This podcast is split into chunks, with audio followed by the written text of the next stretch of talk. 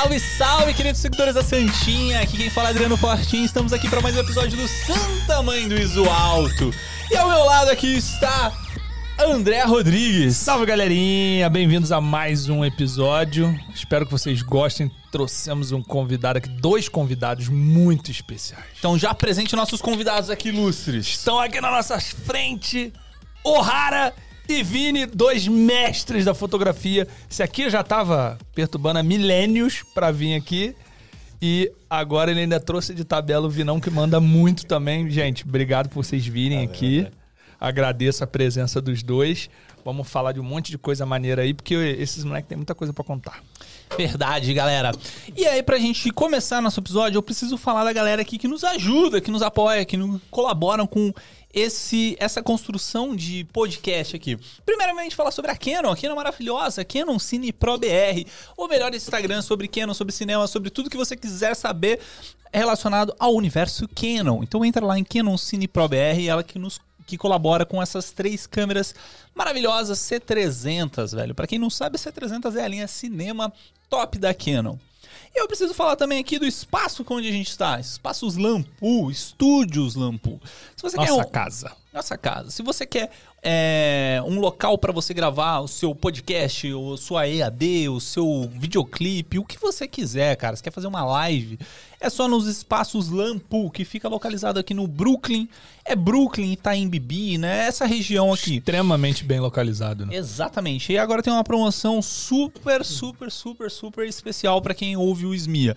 O valor sai de R$ 1.890 a locação do estúdio grande. Esse estúdio aqui, ó, que ele tá aí, no caso, ele tá mostrando com chroma key, mas você pode colocar o, a cortina, ele fica com todo é, ó, todo fundo preto, pode colocar o piso preto ali, ou pode colocar um telão, ou pode pintar. Se quer pintar, pô, eu quero fazer fundo branco. Cenário, dá pra montar cenário, é enorme o estúdio. Exato. Aí o, o esquema assim, a locação, a diária sai esses 1.890 e para fazer esse preço você tem que mandar uma mensagem no Instagram ou no, no WhatsApp do, do estúdio, é, falando que você veio pelo SMIA, tá? Porque Fala senão ele viu aqui. Exato, senão ele vem pela, pela tabela normal. Podcast aí, ó. E tem esse estúdio também de podcast que é só consultar os preços com o mestre Cris. Cris. E eu preciso falar também aqui da Movie Locadora. Ah, eu falei da logo, você catou a logo nova. Tem, tem, ó, essa é a logo nova da Movie Locadora. Movimento. Cara, eu achei genial o genial, design. Genial, genial. E, e a Movie, o que, que é? Ela é simplesmente a patrocinadora do São Paulo Futebol Clube, do Santos e do Coritiba. E do Smia Podcast. E do Smia Podcast. A Move Locadora, a ideia dela é democratizar o audiovisual. Que foi, doido? É que eu lembrei daquele negócio que associa, hum. entendeu? Os clubes de futebol e a gente lembra do Jequiti. Jequiti, verdade, verdade. Esse aqui é o site da Move, o novo site. E vocês podem ver todos os equipamentos que eles têm lá, já com o preço atualizado da diária. Então você pode ver, quer ver? Clica ali para mim no, no, na Fuji, ali, ó, na XT5. Isso, clica em locar. Aí, ó, site você vai, vai olhar qual que é a data de retirada, qual que é a data de devolução, o horário disso, né? Que nem uma locadora de carro, de todas as locadoras, cara, mas tá Super simples, tá prático. tá fácil no site. Quantas você precisa e qual que é o CEP para calcular uh, o frete para enviar o equipamento para você. Descendo aqui, eu acho que tem um pouquinho mais de informação. O que está contido na câmera, isso, ó, descrição. O que, que vem na câmera? Vem a câmera, vem a bateria, são três baterias, vem o carregador, vem dois cartões, a alça, case e o leitor de cartão. Então, assim, você tá com alguma dúvida, quer o equipamento, cara, entra no site, vai ter o preço, vai ter todas as informações possíveis disso hoje lá e no uma grupo. coisa, Não, uma coisa muito legal, você pode ir nas sedes da Move, que tem duas aqui em São Paulo, dois endereços diferentes, né? Na Paulista e na. É na Paulista agora, e na Vila Madalena. Vila Madalena.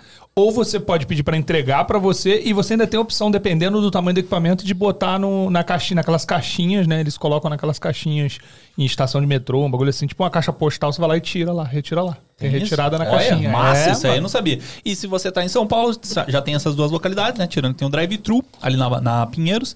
Além disso, ah, na Paulista não, na Pinheiros, cara. Isso. É, e para quem tá no Rio de Janeiro ou em Floripa também tem localidade, tem, tem move lá na sua cidade. É isso aí. Vamos começar o episódio, cara? Vambora. Vamos começar o episódio, então. Bora. A partir de. Agora. Agora.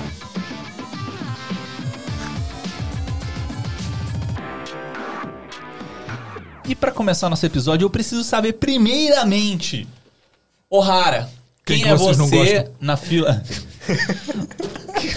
Meu Deus. Quem não, que rapidinho, eu tô meio intimidado aqui. Tipo, a gente tava conversando super normal, aí começou da rec e vocês ficaram, tipo, mano, super showmans. assim, tipo, aí a gente fica assim, A né? gente tipo, encarnou o personagem, isso? tipo, personagem, mano, personagem? Eu não sei nem, eu nem eu fico assim, ó, mexendo na cadeira aqui. eu tô mano. meio maluco, na mesma pegada aqui.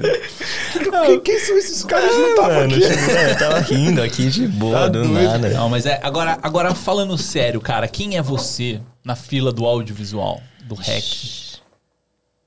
Cara, O que você faz, cara? caralho, que pergunta difícil. É você no rolê? De onde ah, você mano, é, então, tá bom. Eu, atualmente eu sou um filmmaker tentando a carreira de direção de cena, né? E sou um Xiaomi Creator também, que é um, eu faço conteúdo pra Xiaomi Global. É, Como que você começou nisso aí? Como que você caiu de paraquedas no audiovisual? difícil. Cara, eu comecei filmando skate no começo. É, eu queria fazer fotografia, na real. Gostava de fotografia, tipo, retrato, casamento. Comprava uns livros e eu ficava vendo isso. Aí eu comecei a andar de skate, aí eu comecei a assistir uns filmes de skate. Falei, puta, cara, deve ser muito dado fazer isso. E segue a teoria, ou veio da música ou veio do skate. Não, mas aí tá. Não, aí tem também a terceira, que é casamento. É, não, não, mas é que, tipo, a to- a gente tem essa teoria de que todo filmmaker ou ele é um, um músico, Músico frustrado ou um skatista frustrado. Tipo, tem o TX, que é dono de uma grande produtora. Não, não é skatista, não, tá doido? Não, tem essa é- do é skatista fotó- também, pô. Ou é fotógrafo ou é músico. Não, se- ex-fotógrafo- Se, ele é, se ele era skatista, ele tinha que ser necessariamente ou fotógrafo ou músico também. Ah, também tem Não, não isso, tem. é. Ou é músico frustrado, ou é um fotógrafo frustrado Faz sentido, faz sentido. O, o TX, ele era um skatista sinistro e ele, ele me falou isso. Ele falou, cara. Aí eu falei, aquilo não era pra mim. Eu comecei a filmar os caras. E hoje ele é dono de uma produtora de filmes, produz vários filmes famosos aqui do Brasil e tudo. Ele até, inclusive, vai vir aqui. A gente tá, já está combinado pra vir. E ele era assim, ele veio do skate também. Mas Aí aí, você tava lá você filmando. filmava a parada? É, puta, eu gostava de andar pra caralho, mas aí eu via que ninguém. Era longboard, na real, né? Downhill, aquele de speed. E aí não tinha muita coisa. Ainda tava meio novo, assim, no Brasil. Tava meio dando boom e ninguém produzia conteúdo. Aí eu abri um canal no YouTube e comecei. Aí eu fiz faculdade, foi publicidade. Na época não tinha, tipo, audiovisual, essas paradas. Tinha Rádio TV, só que aí era mais focado pra TV a galera, né? E eu queria uma coisa mais foto... Eu sempre gostei de fotografia de publicidade, essas coisas. E aí entrei em publicidade e aí entrei numa. Tipo, mano, trabalhei em telemarketing. trabalhei de promoter na Nikon. Sei como é, irmão. Aquele estágiozinho de dois meses no telemarketing. vergonhazinha. Sim, é. Não, não, não. Eu acho legal falar Ah, isso. faz parte. Não, né? faz parte. E aí. Depois disso, eu entrei numa produtora de casamento, que eu fiquei um tempo, como filmmaker. É.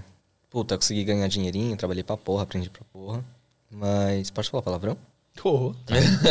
Pode não, Não, caralho. você tá sentado na mesa de um carioca. Você... E aí. Aí eu saí dessa produtora, comecei a seguir carreira solo no casamento, só que aí chegou no limite que eu falei, puta, não tá me dando mais tesão de gravar casamento, tá ligado? Então, prefiro parar do que fazer com. Não mau gosto, mas tipo, não tá dando vontade. E aí foi indica, indicação, aí começou, tipo, ah, minha amiga tá precisando de alguém pra uma empresa pequena fazer umas coisinhas, trabalhinho assim. Fui indo pro corporativo. Aí depois fui pra moda é, engatinhando. E aí hoje eu sou um filmmaker mais focado pra moda. É, e aí eu tô tentando fazer, começando a ir pra direção de publicidade. Mais mercado publicitário. Estamos no mesmo caminho. Difícil. É, não tô eu mexendo. não vim da moda, vim do esporte, Esporte. mas mesma coisa, indo pra publicidade também. Puta, eu gosto muito de, de moda, de verdade. Eu queria que a- o... Eu queria poder trabalhar com moda. Isso é, É que aqui, então, ainda não tem tanto investimento pra filme, sabe? Uhum. Em moda. Tá começando a ter bastante agora. Eu, eu sinto que vai crescer. E... Mas, tipo, aquelas propaganda gringa que a gente vê, sabe? De moda super bonitas. Sim, sim. Tipo, a Ou galera- de, de marcas que se relacionam ali, tipo um perfume, umas coisas assim que, que tem a tangencia esse, esse, esse mercado, né? Comercial de perfume é estranho. Mas, Vini, e você, cara? E Quem você? é você na fila do REC, velho? Cara, é, eu, eu me enquadro ali talvez no músico frustrado. ah, músico frustrado. Você sabe que eu comprei uma bateria agora, tem um mês pra voltar a ser músico frustrado. Não, é, eu. É, é curiosa a minha história, porque eu ia, eu ia fazer engenharia, né? Até o terceiro colegial. Ah, mas E- vocês estão aceitando faculdade com 15 anos já? Não.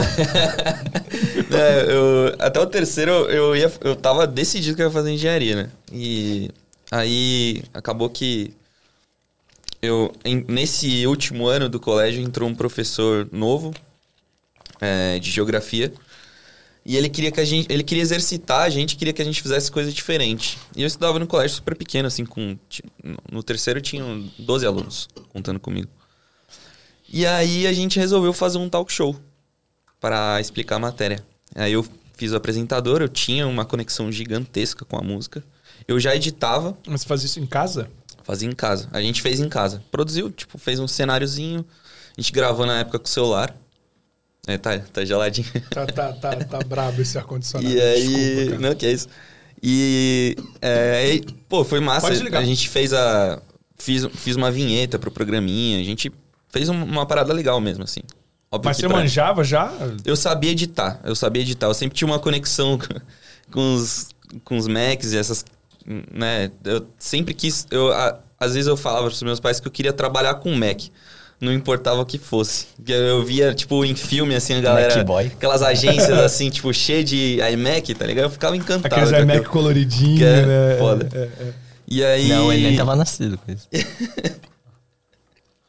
E aí. Cara, o pior que é verdade. É verdade, então não é uma piada, é verdade. É, pior que é verdade. Eu pensava mesmo assim, eu, eu via. E era muito no mercado de agência de publicidade, né? Mas nunca pensei que pudesse seguir carreira, né? Nunca veio na minha cabeça. E aí esse professor de geografia, ele me puxou num canto e falou, pô, você já pensou em fazer outra coisa? E eu tava super bitolado, estudando pra caralho física, matemática. Foi aí que eu fui olhar o audiovisual, cara. E aí. é, eu meio que larguei tudo nesse último ano, parei de estudar praticamente. E aí eu fui fazer rádio TV. É, aí eu cursei rádio e TV. E dentro, eu entrei na realidade com uma cabeça de fazer trilha sonora pra filme e pra publicidade. Essa era a minha ideia. Ainda o músico fala. Ah, ainda um músico falando. É, cheguei a comprar teclado MIDI no começo do curso e é, eu poderia ter ido pra fazer trilha sonora direto, né? Mas eu, eu talvez sentia que tinha alguma coisa a mais ali. E aí, ali pro terceiro, quarto, quarto semestre, eu descobri realmente a direção de fotografia e foi onde eu me apaixonei. Não que eu deixei a música, né? Ainda faz parte do dia a dia, Sempre mas foi aí que eu, que eu achei o meu caminho. Ele é meu vizinho de parede, né? É. Só pra vocês terem noção. E aí, dá, quando ele começa a tocar guitarra, dá pra escutar Dá no pra meu. Mas vizinho do apartamento. De apartamento, É. né, do lado. Do lado. No meio desse caminho, a, a gente. é, na faculdade, eu acabei fazendo alguns contatos, né?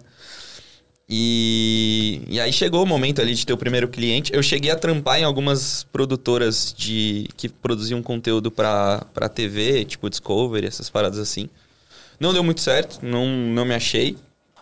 É, e aí a- acabou que surgiu um momento de. Eu já tinha alguns clientezinhos, né, trampando de filmmaker. E aí surgiu um momento que dois amigos meus de. Um amigo de colégio e outro que veio da vida, assim. Eles foram pra casa um dia, eu tava terminando de editar um trampo. E aí eles começaram a perguntar, fazer um monte de pergunta, não sei o que, não sei o que. E aí deu uma semana, um dos, dos meus amigos, ele me ligou e falou, pô, tranquei a minha faculdade de engenharia. Eu quero trampar com você.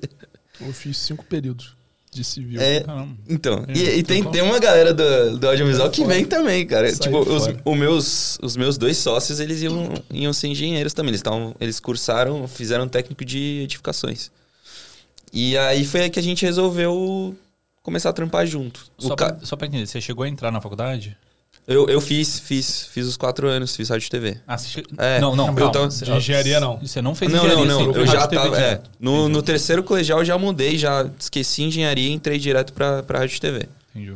E aí, mas eles ainda, nesse meu primeiro ano de facu, eles ainda estavam fazendo engenharia, né?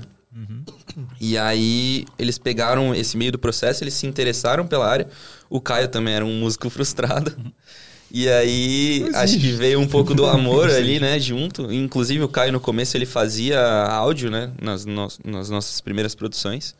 E a gente, de início, a gente abriu a 3K Filmes. Aí, uns quatro aninhos depois, a gente trocou da, da a gente trocou da é, resolveu entrar num, num novo período né a gente entendia que é, aquela estrutura não atendia mais o que a gente queria fazer e aí no ano passado ano retrasado na realidade né a gente abriu a Areia Filmes trocando ali E aí abriu a casa pra novos diretores. E aí foi aí que a gente começou a tentar puxar o Du pra perto. É, foi aí que a gente começou a trabalhar É. junto. O de fato, assim. quem? O Du. Eduardo, É. né? Eduardo O'Hara. O'Hara é Sim, mas- sobrenome. Sim. O'Hara Intimidade é sobrenome. foda. né? É, nem, não, Nem sabe. pra mim é o Rara. É, às às vezes eu vezes chamo é de O'Hara, às vezes vai, vai automático, assim, né? O mais, o mais prático. E, e você tava trabalhando em direção, mais de direção de fotografia do que direção. Sim, E aí é. começou a. É, porque aí eu comecei a fazer uns filmes que, tipo, falei, puta, não sei, o roteiro não tá tão legal. Você não tem, como você é fotógrafo, você não tem tanto controle do filme em si, né? Tipo, do conteúdo, pro direcionamento que ele vai. E aí também veio junto o. A Xiaomi. Cara, a Xiaomi. Um dia eu abro o Instagram, eu vejo. Eu sou péssimo pra redes socia- redes sociais, assim. E aí eu abri o spam lá do Instagram, tá ligado? Que vem, aí tinha uns três dias atrás a Xiaomi Global mandou uma mensagem. E aí, quer fazer uns vídeos pra gente? É, aí eu pensei que era um spam, tipo, ah, promoção, não sei o que. Aí eu fui ver, não, era tipo um, um manager que tava procurando uns criadores pra eles que já produziram um filme de celular e convidou. E aí, tipo, eu comecei a ter que fazer os filmes pra Xiaomi, sabe? Tipo, roteiro, direção, tudo, tudo separado.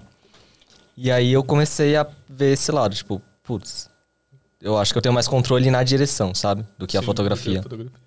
Só que é um absurdo de difícil, né? Mas você dirigiu a fotografia também de, de, de uns Ah, vídeos. grande. Eu gosto, Tipo, assim, sim. Quem não viu. Não, calma, vai- qual você tá falando? Hã? Qual filme que você tá falando? O do relojoeiro. Não, quem fez foi o Hermine. Ah, fotografia. Fotografia Mas foi o Hermine. dirigiu? Eu fiz a direção. Então, quem não viu, vai lá no Insta do Garotinho e assiste. E vocês vão entender o nível do conteúdo. É, porque o Insta dele só tem filme monstro, né, cara? É, mas aí a gente tá falando de um filme feito com celular. E não é filme feito com celular nível Steven Spielberg, não, tá? É nível de verdade. Mas qual que tá É a capinha? cinema. Porque só tem filme top lá. É um relojoeiro, cara. Um relógio. assim. Acho que ele tá de costas com o portal na frente dele. Não, tudo bem, depois eu... Esse- Ah, tá. Ó, pra quem tá assistindo o episódio agora, vocês vão ter que descer 9, 18 postagens pra baixo. Isso aí. É... um relógiozinho. E vocês vão ver o nível. Não pode de postar trabalho. nada ainda. A gente tá falando porque. Eu tô falando porque o, o- o- é um trabalho. A gente sempre bate nessa tecla de vai pra rua, vai fazer, vai fazer acontecer, vai estudar, saber, experiência, que, pô, o moleque praticou e, e tem um mega talento e, e tem a experiência, né? Acho que tu levou tua experiência muito a isso, óbvio. Mas é aquilo que a gente sempre fala, cara, quando você tem uma boa produção, a câmera vira assim, uma parte muito pequena do processo. Eu sou muito da sua opinião. É claro, a gente sempre fala, né, cara? É claro que gravar com uma AR não é a mesma coisa que Uhum, gravar com o celular, mas, mas a câmera, ela, você diminui muito esse gap quando você tem uma produção de alto nível. É luz, né? Tipo, luz, É, mano. se você tem luz, você tem arte, E você arte, né? tem conteúdo ali, tipo, a câmera A é câmera é vira- um acessório, É, literalmente. Ela vira um pedaço da coisa acho- pequena. Eu achei legal o esquema que você organizou o seu Insta, né? Que você coloca assim, sempre três postagens, a do meio é o filme, né? É, tentar, é, tentei. Tentei- Tentou, tentou. miseravelmente. Não, mas tá bonito, cara, Não, porque assim, sim. ele tá, tá harmônico, Não, mas se liga, né? tem, não, e se liga, todos os Ah. do meio, não, mais pra baixo, mais pra baixo, tem to- os planos de costas, percebe? Sobe, não pode é subir agora, verdade, sobe, sobe, sobe, sempre não, é um pode plano subir. assim, né? Aí, sobe mais, tá vendo? Um Os quatro, de- esses são de costas. É. Ah, pode crer, você coloca lá. sempre a pessoa de costa. É, é que eu adoro esse plano. Esse É a maravilhoso. linguagem. Inclusive, eu gravei um comercial recente, agora que eu fiz Com um plano plano desse. E aí não entrou no comercial. E aí, pra- só que aí pra mandar pro prêmio, eu reeditei o comercial. Tipo, bot- ajustei, ficou, inclusive ficou bem melhor. Até eu mandei pros caras, os caras, pô, a gente tinha que ter feito assim e tal. Que aí eu botei o plano. Pô, era o plano mais bonito, era um Eu de acho, eu costas. gosto, eu assim. gosto muito, não sei, é muito simbólico pra mim. É, é maneiro. Eu né? gosto pra dar. caralho também. Tentei mostrar aqui no, no- na câmera. Mas aqui, ó, as imagens de costa aqui ficam sempre no meio. Só Cara, entrar lá, pra vai- a gente vai deixar o link aí dele. O meu favorito é o que tem a moça de costas aí.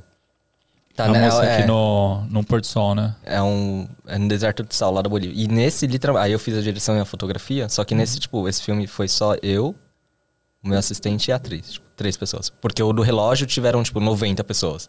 Certo. É uma estrutura to é, totalmente diferente. Nossa, Caramba, foi- 90 foi- gravando com o celular. Mano, eu pensei. Envolvidas, né? Eu Tipo, sabia que tinha uma galera e tal envolvido, mas novo. É que foram quatro diários, a gente teve que ir pro deserto, pras dunas no Rio Grande do Norte, tá ligado? Foram, tipo, teve. A gente fechou no hotel lá no, na Paulista pra fazer só cena do corredor. Quem Imagina. dirigiu a arte foi a Duda, né? Não, foi a Dai. Achei Que é um achei amor. tinha sido a Duda. A Duda dirigiu no. Um da Xiaomi do ano de 2021, acho. Hum. Faz quanto tempo faz vídeos pra Xiaomi? Foi em 2020, foi no comecinho da pandemia, assim. Porque em 2019, eles me acharam porque em 2019 eu fiz um, eu gravei um... Tem, tá ligado aquela marca, Moment? Que fazia lente pra celular. Sei, é bem legal. Tô ligado. É, sim. Aí ela, fa ela fazia o maior festival de filmes de celular, assim, por um tempo. E aí em 2019 eu fui finalista. Aí pagaram lá pra gente ir pra Nova York, caralho, claro, foi legal. É mesmo? Bem legal, foi maneiro, super legal. E é, foi, acho que foi, esse foi o pontapé, assim. Como que você, tipo, você resolveu fazer? Você viu a propaganda e É, vou fazer? Eu, eu, porque eu sempre gostei de setup pequeno, tá ligado? De câmera, coisa mais pra o Vini, sabe? Ele me conhece bem, assim. Eu, eu odeio Blackmagic porque, mano, você tem que irrigar ela pra caralho e pra mim não funciona. Te- Nossa, me irrita muito. Ele sabe muito bem disso. Ah, mas Red também, mais é, ainda. Não, também, não tem uma rede. e aí eu... Você vê o cara de Cybershot, né? Ah, é mais fácil. celular. Mas é isso. FX30, sonho. A FX3 eu, eu falei que eu, eu sou um Panaboy, né? Eu gosto de Panasonic. Aí eu tenho a Eva e a S1 Só que elas já estão datadas, assim. Gravam super, é, é A maravilhosas. S1 assim, mas- você acha que já tá datada? Ah, já tá assim. Eu acho já que eles tá uma exageram um geração pouco, né? antes. Tá ligado? É, tá. Mas, pô, não, não, é não, uma mas é que a, a- é- não sei. Ah, você pegou o arquivo da Eva É. uma vez. Ela é, tipo, eu acho maravilhoso, assim. A É linda, textura é bem orgânica. É, era a minha favoritona da, da Pana até as mais top Zona Venice, a, a Venice na A Varican. Varican e tal. Mas assim, a Eva é muito incrível, mano. Só que aí ela parou, né? A Pana desistiu, assim, de conseguir na linha de Foi cinema. Aí não saiu uma Eva 2, tá ligado? É. Aí tomei a mão. Aí E eu a pensei ir pra veio com a Sony. FX6, Sim. aí também já. bateu Mas aí tá, aí voltando, eu gostava de. Eu falei, meu, eu peguei o celular e falei, pô, acho que já dá pra gravar uns videozinhos com o celular, tá ligado? Aí eu comprei umas lentes da Moment que eu vi de propaganda. Falei, pô, dá pra. Aí eu vi o festival e falei, ah, vou gravar uma coisa. Tipo, hum, eu- o deadline era três dias. Não, minto, uma semana. Aí a gente pensou tudo, em três dias a gente gravou e entregou no último dia. E aí foi selecionado pro, como finalista, tá ligado? E aí a Xiaomi no ano seguinte, ela achou esse filme. Eu fui o único de Android, todo mundo era iPhone, né? Tipo, todo mundo gringo era. Foi todo mundo. Então os caras foram certo em tudo. É. Mas depois eu, eu sei que a galera que gravou de iPhone depois entrou no programa da, da Xiaomi, assim. Mas. Aí foi isso. Aí a Xiaomi achou assim em 2020. E eu falei do mensagem. Spielberg aqui, você gostou daquele vídeo? Ele me marcou um dia, eu entrei atrasado. Eu te entrei- marquei? Você marcou. Não, sei- Ah, eu te marquei porque você, como você faz muita coisa de celular, eu te marquei por causa Foi. disso. Alguma coisa entrou atrás. Aí eu depois, respondi Ficou um tempo depois, assim. Não, foi engraçado. Ele Ficou falando mal. bom? Ele Não, falou. Eu Para de desviar, Não. ficou muito bom, você não quer falar mal Ficou, do Spielberg, porque você acha que um dia vai trabalhar com ele, e aí você não pode falar mal dele, é isso? Pode falar mal que você vai continuar Cara, não, trabalhando vou com ser sincero, eu nunca tinha visto aquele filme até você mandar. Eu falei, não, deixa eu ver o que, que ele É tá falando. merda. Ah, não, não vou falar que não é uma merda. Não, não é uma merda. não, mas. Cara. Para de botar o cara na, na rinha de... Não, não, não. É que eu realmente não acho uma merda, mas, tipo, Não, não, daria pra fazer melhor zero. com o celular, sim. Muito tipo, melhor. a gente o sabe Rara que faria melhor? Ó, Não, não para de melhor, Mano, esse cara... Você tá vendo? O cara já começa o episódio... Mano, Jogando na Só parede. bota na fogueira. Só joga Mano, na fogueira. Ó. na thumbnail, o Rara chega... Esse é o corte. O vamos, puxar, porque aqui, cara, você falou muita coisa e eu acho que vai ter muito assunto pra gente falar em pouco tempo. Tá. Desse- desses trabalhos que você fez, qual foi o mais desafiador pra ti? Esse do relógio? Esse do relógio. 90 pessoas pra você trabalhar, dirigir. Quantas locações? É, Até falei com o Vini, lembra que eu tava. eu- esse foi um dos projetos que eu falei, mano, eu vou desistir do audiovisual. Foi porque eu tive que fazer o roteiro, tive que fazer a produção. Era pra fazer via uma produtora grande, né? Porque o porte era um- de um filme grande que eles queriam. Porque era um lançamento do celular e esse filme era pro lançamento, tá? Global, que ia passar. Então a gente tentou orçar com produtora grande, só que com a taxa da produtora mais os impostos, no- o filme que eu queria fazer não ia rolar. Então aí os caras da Chave falaram assim: você quer tentar bancar você sozinho com o, com o produtor? Tipo, aí eu chamei o, o Guilherme, putz, é um diretor de produção foda, assim, o Valingo, e ele topou entrar na loucura e fui eu e ele fazendo a produção executiva, mano, assim, tipo, coisinha. Sabe coisa que a gente resolver? Tipo, vaga na. Na rua da CT, você tem que Tudo. resolver essas partes. Tipo, Tudo- todos esses mínimos detalhes, tá é. ligado? Que chegava. E aí a gente lá na planilha não fechava o orçamento, tipo, mano, dias e dias. Aí fechava, aí tinha que fechar o roteiro, terrível. o roteiro não encaixava, achar cash, fazer toda a produção. Mano, foi, tipo, absurdo. Foi um terror, assim, que no meio do projeto eu falei, meu, se eu pudesse ter um botão de quitar, tá ligado? Sim, sim. Eu desisti, assim. Mas aí depois você vê, porque é muita dor de cabeça, sério, é muita dor de cabeça. Não sei. Muita. Quando a gente começou a fazer clipe, cara, eu fazia produção executiva e, mano, É muito. É, é legal, porque por aquilo que você falou, de você ter o controle, de conseguir guiar a parada. Mas, mano, é infernal. Um beijo e um abraço pra todo mundo que é produtor, porque, mano. Nossa, sim. Mas, sei. tipo assim, você fez a parte de produção, além da, do roteiro e além da direção. Sim, Foi, tipo, as três funções ali Aham. num cara só. se sim. matando. Foi. E, e a pessoa, tinha a pessoa pra te ajudar na Ah, o Gui fez. É, ele, é ele tomou a maior parte, com certeza. Eu fazia a executiva, tipo, ele ia me falando o que, que a gente vai decidir, qual a estratégia que a gente vai fazer, tipo, decide aí. Só que eu tinha que ver tudo com ele, assim, e a gente ficou. É, sem ele esse filme não ia rolar, tipo isso. Foram não, quanto- na verdade, sem ele não, sem todo mundo, assim, tá ligado? Porque o, o melhor foi no final, tipo, se eu tivesse um botão eu desistia, mas quando você vê o projeto final entregue e todo mundo, tipo, funcionando e fazendo aquele filme acontecer, porque, tipo, teve diária que, mano, foi no meio da pandemia. No meio da pandemia, não. Tipo, na- naquele auge Um que teve a pandemia, tá gravar, Em né? janeiro, teve aquele auge, aquele pico. Por mais que a gente tinha feito teste em todo mundo, obviamente tinha que fazer, era um requerimento básico assim. Tinha gente que vinha de outros sets, né? E aí teve um, um, um, um evento que tipo, todo mundo testado antes, só que aí no set alguém começou a tossir ali, aí já o, a gente já foi e chamou a, uma enfermeira pra ir lá e fazer o teste, tá ligado? Aí deu positivo. E aí deu positivo. Aí parou o set. A gente parou o set, a gente falou, meu, quem. O Gui chegou, reuniu todo mundo, falamos, conversamos, falamos assim, quem não tiver confortável aqui, a gente sabe, pode sair, mesmo todo mundo de máscara, tudo- aí testou todo mundo quem tava com desconfiança, tudo bem. Aí passou, mas tipo, foi uma situação no meio, assim, da última Complicado. diária, complicadíssima, assim. Se parasse ali, não tem o que fazer, realmente. Tipo, melhor, é, tipo, você tem que priorizar a sua equipe, sabe? Sim. Se não dá pra trabalhar com uma pessoa desconfortável, tendo uma galera que foi embora, E ok, não. e é, não, não, pelo amor de Deus, pedia desculpa. Falei, não, pelo amor de Deus, gente. E fazendo acontecer, sabe? Tipo, o pessoal realmente deu sangue, literalmente, assim, sabe? Pra, pra fazer aquilo acontecer, a- passou hora extra e tal. Pagamos, obviamente, mas, tipo. E aí você vê aquele final e fala, puta, compensou, sabe? Porque o resultado ficou Nossa, todo mundo- absurdo. Nível realmente de comercial internacional, então tipo, não tem nem o que falar. O bagulho ficou muito top. Valeu, Quantas valeu. locações vocês fizeram? Você falou que foi. Cara, na teve, Paulista, né? teve um hotel, uma cena do corredor do hotel, na Paulista, que fechou aquele hotel bem chique, assim. Esqueci o nome dele agora. Maxu? Não. Putz, esqueci. Vou saber agora. Também não vou fazer propaganda, foi mó caro. então segue. Mas eles foram super gentinos, tá? Teve o hotel na Paulista, teve as dunas do Rosado lá no Rio Grande do Norte. Teve. É. Esqueci aquele local famoso que pega objeto de arte. Pandora. Pandora, sabe? Já ouviram falar? Tipo, é um galpão enorme. A gente gravou tipo uma cena enorme lá. Quem mais? Pandora, hotel. Teve dunas. restaurante também. Ah, é, teve um bar. te- teve um bar também que, nossa, foi o de. A gente fez a visita. A gente tá fazendo tech scout. Nenhum bar tava funcionando pra gente. Aí, de última hora, alguém lá da produção falou: ai, meu, tem algum contato aqui que pode ser legal, vamos ver se funciona. Aí todo mundo foi lá, aí, meu, tá bom, dá pra funcionar, talvez dá. Dá pra funcionar. Foram, tipo, quatro locações, né?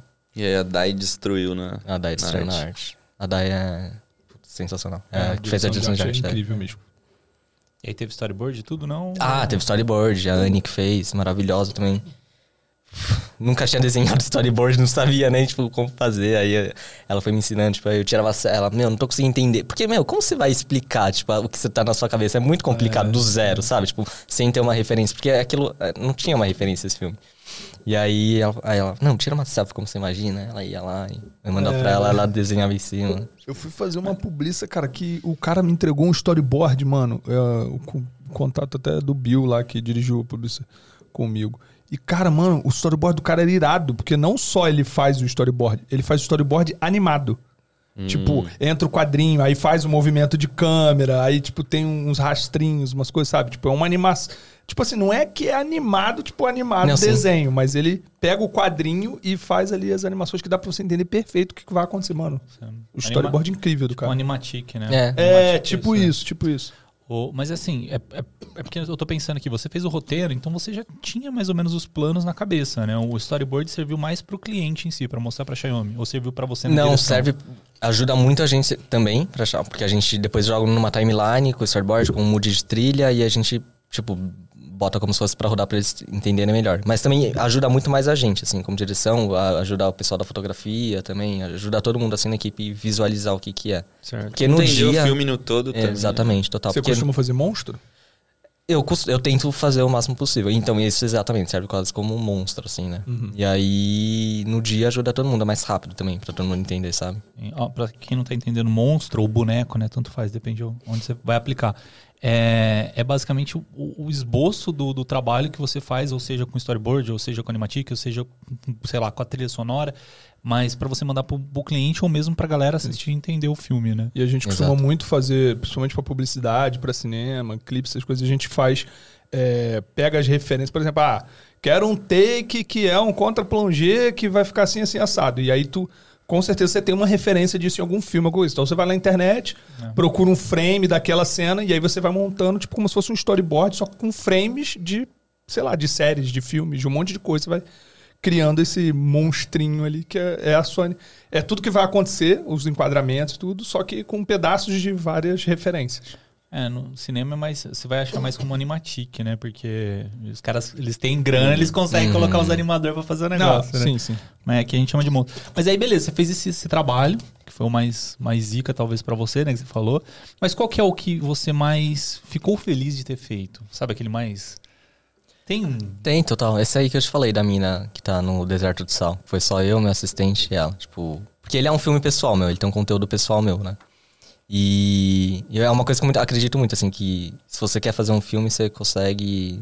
Óbvio que teve essa viagem lá pra Bolívia e tal, que teve uma estrutura, mas, tipo, se você vê ele, você acha que é uma estrutura muito maior, tá ligado? Então, e é uma fotografia que eu gosto, é um filme, um estilo que eu gosto, tipo, então ele tem, e é uma coisa que eu acredito, tipo, de estrutura, como funciona, então ele pra mim é o que tem mais significado, assim, é o que eu mais gosto mesmo. E acaba sendo bem mais intimista, né? Sim. Tipo, em relação- Principalmente, tipo, tem o seu olhar em tudo que tá sendo feito no filme ali, né? Total, é. foda. E ele teve o pontapé inicial pra eu começar a. Porque agora eu tô sendo representado por uma produtora, né? E naquela época eu era totalmente filmmaker. E aí aquele filme que meio que me lançou assim pro cenário de tipo, ó, tem um- alguém aí em ascensão, saca? E também foi uma experiência que eu tive. Eu, eu tava numa baixa, assim, de tipo, meio desanimadão com audiovisual, tava bem sem, sem paixão pela aquela parada. E aí até o filme conta uma coisa meio disso. E aí eu mandei mensagem pra, tipo, três profissionais que eu admirava, assim, como profissional e como pessoa. E aí os três responderam super fofos tal. Aí dois responderam com mais. O Hermínio foi um deles, que fotografou o do relógio. E o outro foi o Cabral, que é um. Ele, ele era diretor, aí agora ele tá. Ele voltou pra direção agora.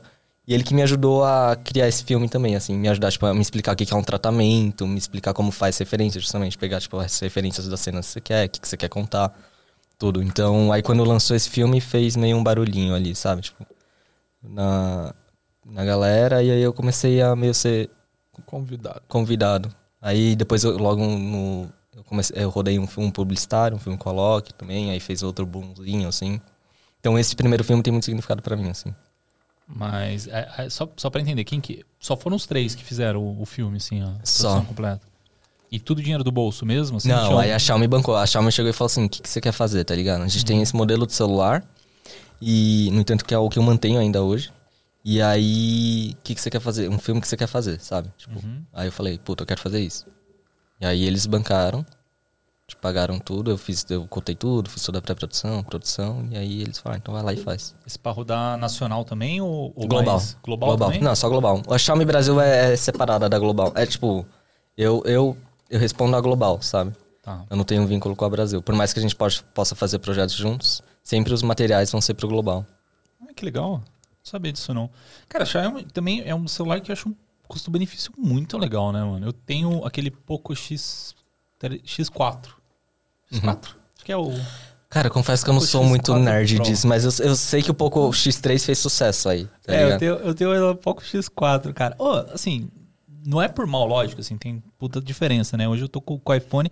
Mas, cara, você coloca os dois lado a lado, velho, tipo assim, o desempenho, pelo menos em joguinho, essas paradas assim, cara, é quase. Pra mim, Uhum. ah, pô, um cara que é muito expert vai fazer uma, uma puta diferença. Mas pra mim, cara, é a mesma coisa. A diferença assim, são detalhes. Então, tipo, pô, a tela é um pouquinho melhor no iPhone, mas também você tá falando de um celular que custa, tipo, oito vezes mais caro, né? E Então- contra um de entrada, entre aspas, né? O intermediário. Uhum. É. Ah, um pouco é de entrada? Eu não sabia. Ah. É, o topo de linha. o- é, não, é. Quanto comprei- ele custa? Os topos de linha da Xiaomi custa também, Cara, tipo, o preço de iPhone, praticamente. comprei- Até mais, às vezes. né? Dois, dois e pouquinho, acho que dois e É, quinhentos, não. eu acho. Então é intermediário, vai. Não é mais de entrada. É, não sei. Mas eu, não, eu sou, eu sou, tipo, eu sou zero nerd Você é pra o essas partes técnicas. Tu É. só, só, só aperta o REC. Ele É, e recebe e já joga o filme. E aí eu nem jogo em celular, então pra mim, tipo, é Nossa, too much, sabe? muito. Nossa, não, zero. Eu jogo zero. Então, pra mim, a- se a câmera tá bom, tá valendo. Mas eu não tento, tipo, dar tempo de resposta da tela, essas paradas pra mim. E onde você, Tanto faz. onde você comprou o teu telefone? Meu, pouco? Posso falar mesmo? Não, era que era pra...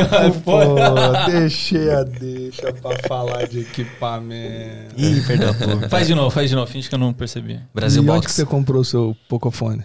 Cara, só existe um lugar pra comprar equipamentos Ah. de audiovisual nesse país, cara. Você sabe onde que é? Brasil Box. Que fala. Até o cara sabia, mano. Todo ensaiado isso aqui, gente. E é isso aí. Se você quer comprar equipamentos de audiovisual, fotografia, ou o que você quiser, assim, voltado nessa nossa área, só existe um lugar, é na Brasil Box. E o que, que vo... E como que você vai achar Brasil Box? Você vai entrar no site brasilbox.us, ou se quiser colocar .com.br lá, ele vai redirecionar pro US, tanto faz. Você vai entrar lá, vai ter todos os produtos, todos os equipamentos que eles têm. Se tiver algum equipamento que não tem lá, você vai mandar uma mensagem no Instagram ou no WhatsApp do, do Marcão, né? O Marcão e a equipe dele, e eles vão ver pra você a- essa encomenda. Hoje eu já fiz uma encomenda aqui. Sabia que eu fiz uma encomenda hoje, cara? Sabe o que eu pedi hoje? Brasil Box? Na Brasil Box, cara. Eu pedi. Ah, eu não vou achar aqui o Marcão. Pro? Aqui, ó. Encomendinha. Marcão, traz pra mim aqui um hold. É isso que eu quero. Um hold Wireless Go 2. E. Mandou o linkzinho. Já mandei o de link. fora, Então, aí, aí o que, que eu fiz? No site ele tinha o Wireless Go, mas ele tinha um modelo que é só o, o Simple, né? Que fala, que é o. Que eu só tenho um, né? É um emissor e um receptor.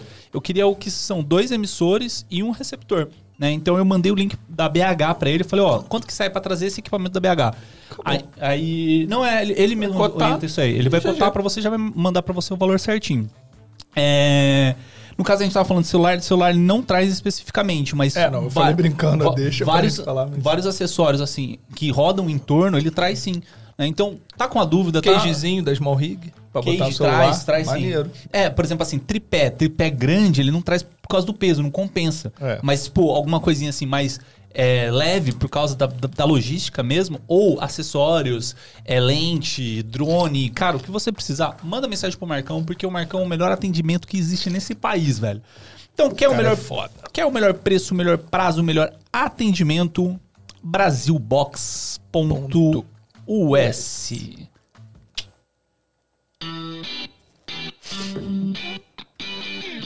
Você sabe quando você tá na câmera 1 aqui, falando aqui que a gente tá falando lá? Ah. E às vezes eu esqueço que você tá não, porque quando você tá na, na, do- na- na- do meio, aí beleza, eu aponto pra cá e ok. O problema é que às vezes você tá nessa aqui, eu aponto tipo. Dá nada, nada, não. Pode, pode continuar apontando aqui para a nossa grande Brasil Box, que vai ficar Vinão. até, até o próximo bloco aí. E aí o Rara tava lá, pá, disparadão, e tu com a tua produtora ali. Você tava É. começando com a tua produtora. É, a gente. é, E vocês vizinhos de porta. Na realidade, isso não. é recente. É, faz menos de um ano. É, em agosto mudei. Uhum. Mas o lance foi que. Eu não lembro quando a gente se conheceu agora, porque já, já faz um bom tempo. Pré-pandemia. Mas foi pré-pandemia. Eu tinha amizade com um grande amigo do, do Rara. E aí teve um dia que ele me chamou pra. Porra, e- fala o nome dele, mano. É o Voma, pô. Caralho. É o Voma. É Voma Equipamentos. É, e aí o. Meteu um publi aí. E aí o Vominha é, me chamou pra ir um dia lá na, na firma, né? Onde eles trampavam. E eu não sabia que ele ia estar lá. Eu, pô, eu era fãzão dele, cara. Eu seguia ele na época. Acompanhava o trampo dele. Quando isso acontece, né? E aí, quando ele abriu a porta, eu falei, eita porra, tipo, caralho. É muito maneiro isso. E aí a gente acabou virando amigo, né, com o tempo. Chegamos a fazer um, o trampo da Max, né, que foi um dos primeiros trampos mais publicitários que a gente fez na, na época antiga 3K, hoje Areia. É, E aí no ano passado a gente fez dois filmes juntos, no final do ano, que foi bem massa. Eu fiz a fotografia pro Du, mas a gente fez pela Areia também. E foi uma, uma experiência bem da hora. Mas a é, publiça. Pra caiaque. Pode falar, não sei. Pode, pode, claro que pode. Kayak é É. aquela empresa de viagens, tá? É. América não- Latina. Sim, não sim, sim. perfume. o- Não, perfume. É, É tipo, tem coisa de privado, voo exatamente. tal, né? isso. É, e aí, que foi até um, um que a gente tava falando aqui em off, né? Que foi.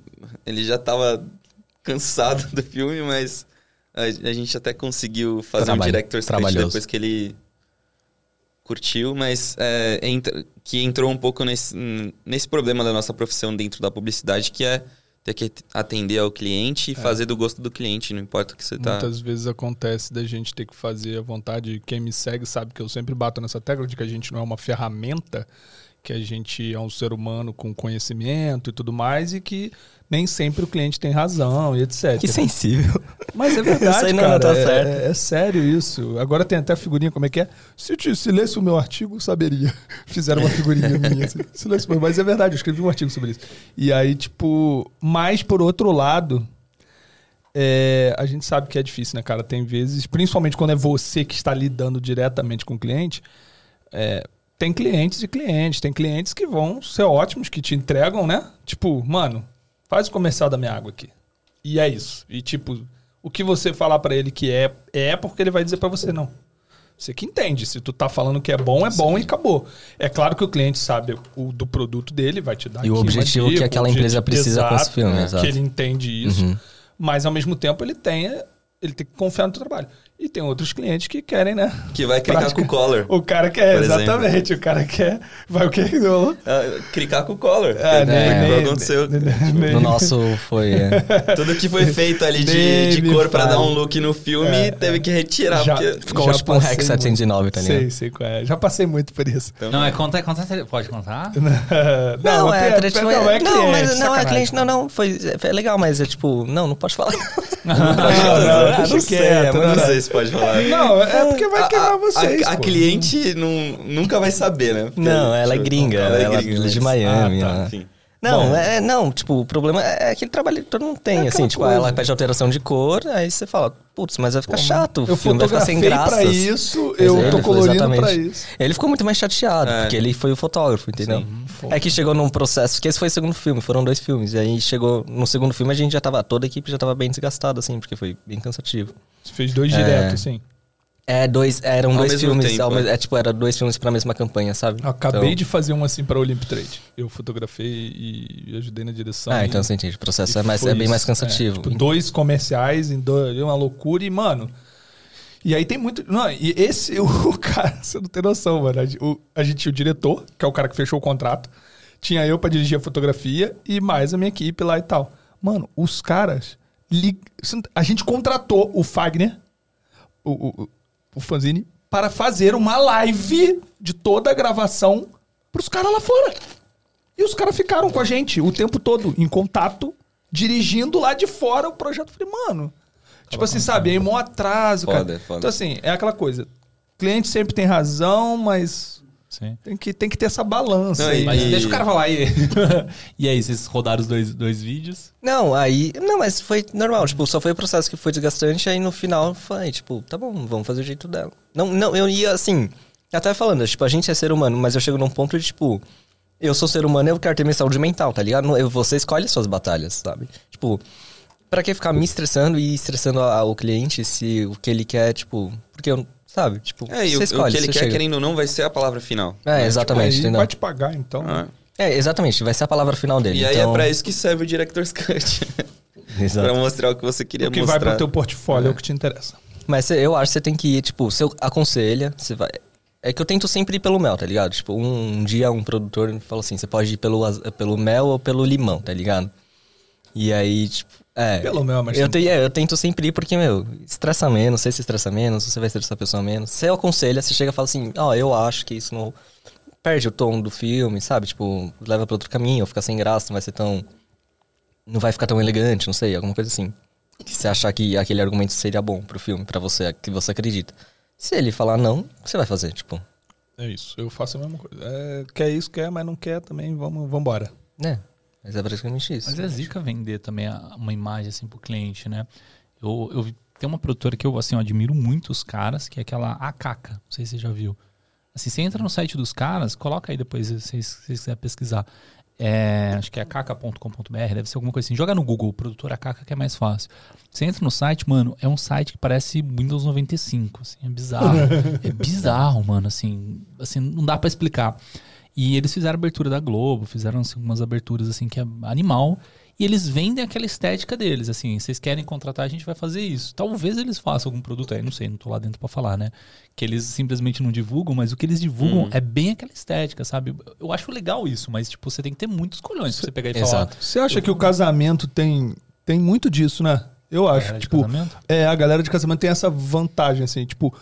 As pe- pelo menos me parece que as pessoas procuram um determinado profissional porque querem o, o trabalho Sim. daquele cara ali. Sim. Tipo, não, não- Tem isso. Eu acho que tem muito disso. Sim.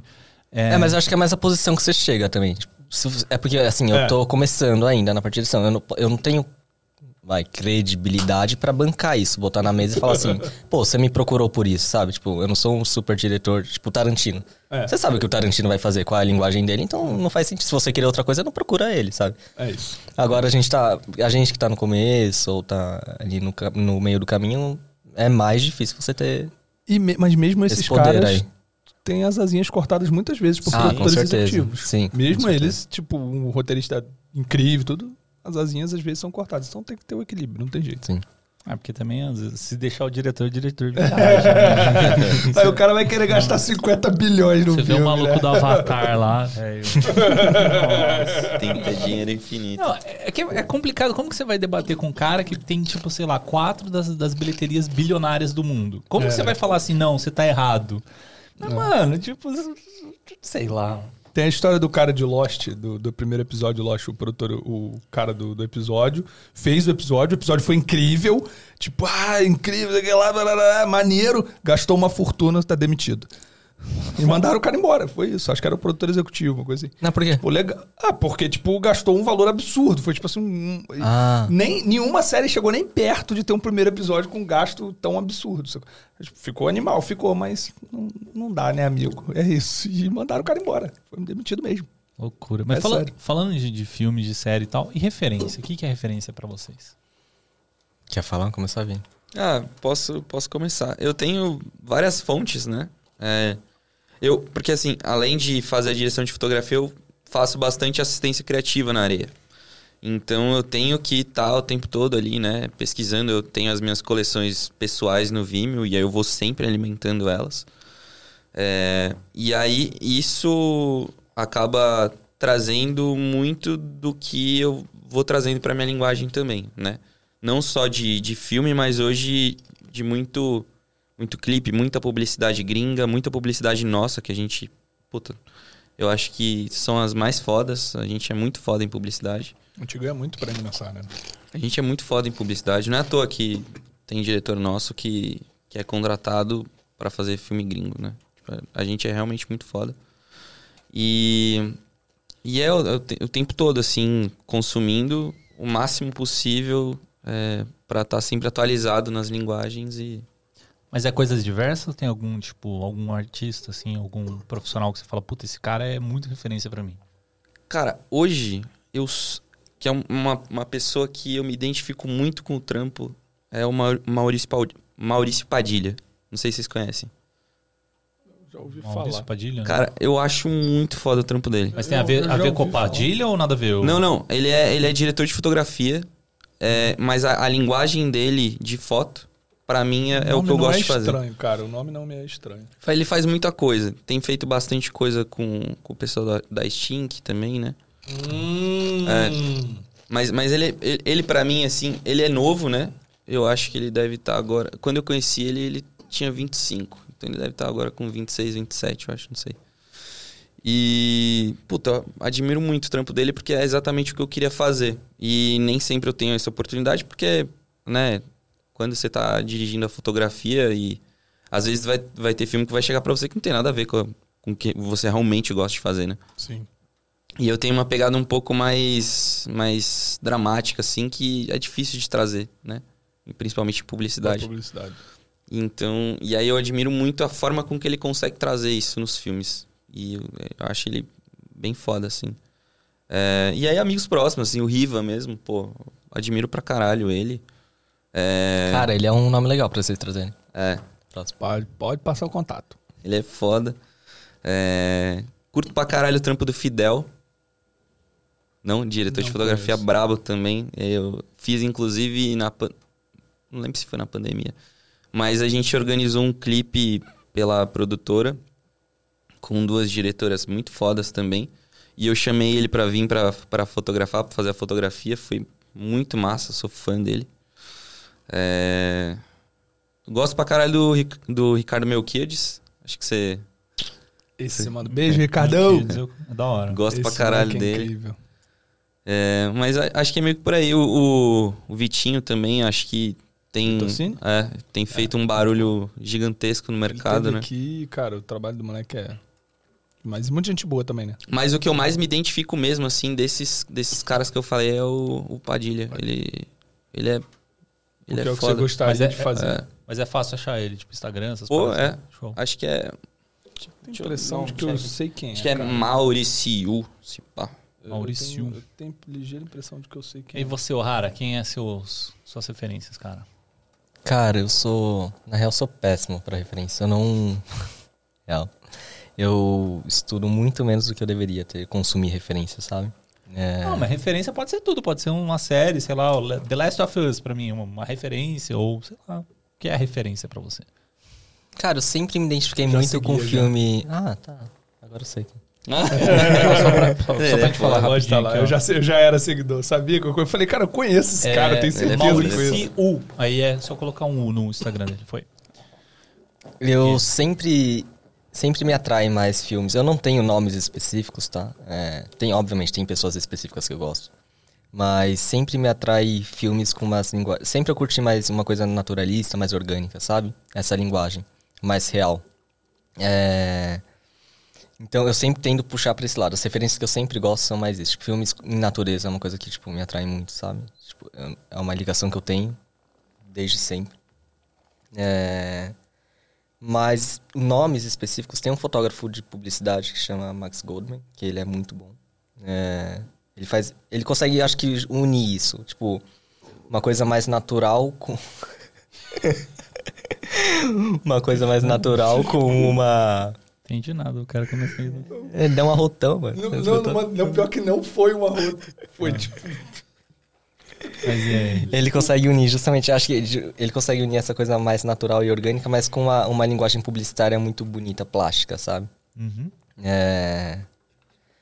De direção, uma das primeiras referências que eu tive foi esse cara que me ajudou muito, que é o Cabral, Renato Cabral. É, quando eu era bem filmmaker, assim, eu vi um- uma publicidade e falei, caraca, que animal. Aí eu fui ver quem era a direção, era dele.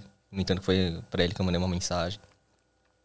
Meu, Mas tem vocês muito- já trabalharam juntos? Chegaram... Sim, aí, aí ele me ajudou a criar. Ele, a gente, ele sempre fez. Depois daí que a gente entrou em contato, ele me ajudou em. Ele foi tipo um mentor pra mim. Então ele me ajudou várias. É, cara, ele me adotou assim.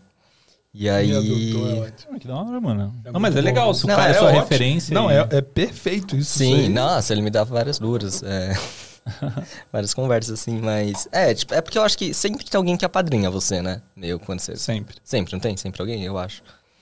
Por mais que você, obviamente, você segue sua trilha, mas alguém sempre. Tem sempre pessoas que vão te apadrinhando ali. E ele foi um deles. Assim, ele era uma referência minha. Ele ainda é, sabe? Tipo, Uhum. Então, porque realmente os filmes, ele é muito, ele é muito real. Então, tipo, isso traduz para os filmes deles e isso é uma coisa que sempre me atraiu. Então, é, ele é uma referência para mim, com certeza, até hoje. Show demais. E das, das produções que vocês fizeram, assim, juntos já, qual- quais são uma- as mais legais que vocês já produziram? A gente faz bastante coisa junto, mas acho que a mais legal deve tem que ser a última mesmo, né? Que foi estrutura maior, assim. Kayak. É, caiaque, com certeza. Foi divertido, foi desafiador. É, e acho que, assim, fazer foi muito, muito divertido na, na viagem, né? Tipo, a gente. A gente. Todo mundo da equipe se gosta, né? É todo mundo amigo, Isso é então muito isso já, bom, né, mano? já deixa um set super leve. A gente morreu de dar risada fazendo filme, mesmo é, nos estresses ali de estourar a diária. Quando a gente tava fazendo o estacionamento do, do Moon, que, puta, tava todo mundo morto, mas em algum momento ainda É que Tinha uma estressar com amigo é boa. muito melhor do É. que você estressar com um desconhecido, né? A verdade é essa. É que esse filme, pra entender, era assim, ele eram dois filmes que a gente tinha que fazer com um orçamento de um filme, É. mas a gente tinha que fazer dois filmes, entendeu? O orçamento daria pra fazer Quase um filme. no audiovisual. É, não é novidade, não sei porque eu tô falando isso como se fosse uma coisa, tipo, nova. Mas, é exatamente isso. A gente ia fazer dois filmes com um orçamento que daria Sim. pra fazer um ok, bem feito, Sim. barra bem feito. É, é muito também pelo conceito né, que a agência trouxe que não tinha como a gente fugir disso. Que é muito, eu acho muito foda. É, a gente tinha que só simplesmente achar algum lugar no Brasil que parecesse o Vale da Lua lá no Chile, entendeu? Tipo, essas piras. Sim, achar um hotel o que Vale parecia... da Lua do Brasil não é igual ao Vale da Lua. Não, não, é, lá é um desertão, assim. É... Mas tem. Machara Não. Map. Alguém citou esse? Não, não mas a gente achou, no final deu é certo. desertão, No final é. deu, não deu certo, assim. Mas não pode ser deserto de areia de duna, tá Não, ligado? não, não. era. É um deserto, tipo, como se fosse um cerrado de terra vermelha, assim. Ah, então foi mais ou menos isso que a É. gente fez. Só que aí a gente tinha que encaixar isso numa praia, entendeu? Tipo, tem falésia pra otimizar a produção, entendeu? É, Porque tinha um filme Porque que era, tipo... um filme mais tropicalzão. É, que a menininha queria ser sereia e o outro que o pai que tem Machara esse, essa parada. Natal do lado. Ah, por isso que eu já ouvi falar, cara. É, mano. Eu rodei É porque- uma parada lá e era exatamente isso. Praia. Não, mas eu cogitei isso. É por isso que eu vou. É porque a minha mina mora em Natal. Faz Ah, quatro anos. tá. Ela foi transferida pra lá. E eu lá, todo mês eu tô lá. E aí, por isso que eu falei, cara, eu conheço esse nome. Mas a gente É. cogitou chutar lá também na, Ah. em, em Pipa, que tem as falésias e tal. Bonito É. lugar, né, cara? Se tivesse trabalho, eu tava lá. e aí. É, foi essa estrutura, foi super corrido. Então a gente passou vários perrengues, assim, tipo, É, tá- tem a- a- uma que é interessante de contar. da locação, Eu espero, da praia. espero que a agência não veja isso. Mas. Deu certo, o que Deu importa. certo pra caralho. A, a- a gente tinha uma locação pra rodar que tava definida antes da gente viajar, mas a gente não fez VT.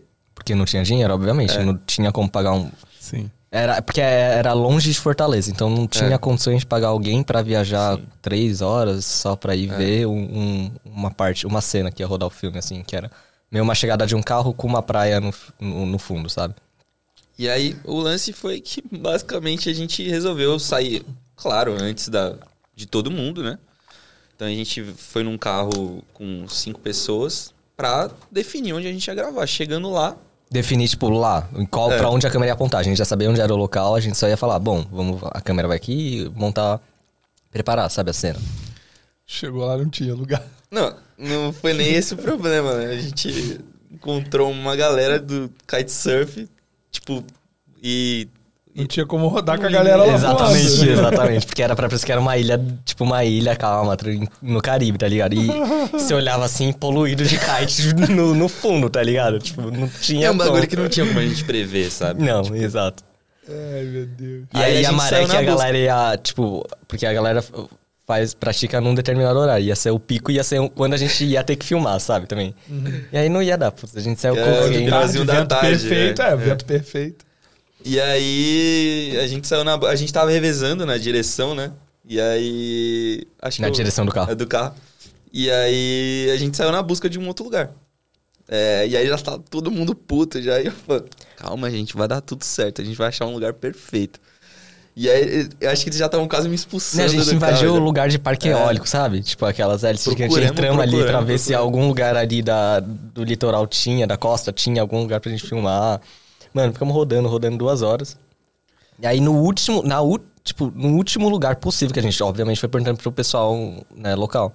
No último lugar que daria, deu certo, tá ligado? Tipo, putz. E foi aprovado. perfeito, velho. Eu tinha um, um lugar assim pra cliente ficar com sombra fresca, com água, com. Estrutura, cliente tava tinha com estrutura. vocês Tava, rodando? eles estavam, não, Eles então, estavam- eles estavam chegando, a gente saiu, tipo, três horas antes. Ah, tá. A gente chegou lá. Nesse momento que a gente achou, eles já tinham saído, entendeu? Não, já- eles já estavam chegando, chegava em 30 minutos. Entendeu? É, entendeu? E aí a gente, a conversa no carro era assim, mano, a gente vai voltar pro hotel chorando ou rindo, tá ligado? A E aí gente- o cliente chegou, não, não, a gente planejou tudo esse lugar aqui Não, mesmo. o pior é que o lugar planejado. era tão perfeito que quando ela chegou, ela ficou tipo. Que Meu, lindo. como que vocês conseguiram isso com esse orçamento, tá ligado? E aí foi, deu muito certo, deu muito Mas, certo. cara, é imagina o desespero no carro. Você fala assim, não vai ter. Tipo, a galera viajou, o elenco viajou, o cliente veio de, de Miami pra acompanhar a gravação. Nessa diária, né? Obviamente teve as outras diárias. Aí chega nessa diária, não vai ter. Tipo, imagina a gente no carro, tipo, o clima, sabe? Aí esse aqui tava assim, não, gente, tranquilo, vai dar certo, a gente vai achar. Aí a- tava a produtora, o assistente de direção, e eu falando, vai tomar no seu cu, mano. Você vai, Sempre tem um cara tranquilo. Sempre, mano, E sempre. um Mano, Eu sou o alarmado, eu sou aquele que, tipo, puta, Não, não, agora- sabe o agora que, já que- era, o que foi pior é que eu teve um momento que eu falei pra eles, ó, se- definam o que vocês querem comer de almoço, que a gente vai. E a gente tá, não tinha almoçado ainda, a gente tava com fome. Que a gente vai chegar lá, nesse lugar, que a gente pesquisou na internet, assim, rapidão, achou e jogou no, no GPS e foi. A gente chegou aí pra esse lugar e, e não era o lugar ainda. Aí eu. a- assim? apareceu assim. entendi. Porque, tipo, a, a, a gente pesquisou no Google e falou, pô, isso daqui pode ser uma opção. Aí jogou no GPS, a gente chegou com o carro lá e não, não tinha nada, tipo, nem tinha praia nesse, nesse lugar que a gente chegou. Aí eu peguei e joguei no Waze o nome e apareceu, tipo, o nome de um hotel. Aí eu falei, pô, vou colocar aqui. Eu coloquei e a gente foi andando. E eu não falei nada pra eles. Tipo, eles falaram, não, vai dar tudo certo. Mentalizem o que vocês querem comer, que a gente vai, vai chegar lá, vai ter o lugar e vai dar certo. E aí a gente chegou e, e acho que de um lado tinha um hotel e de um lado era um restaurante. e aí o restaurante tava aberto ainda.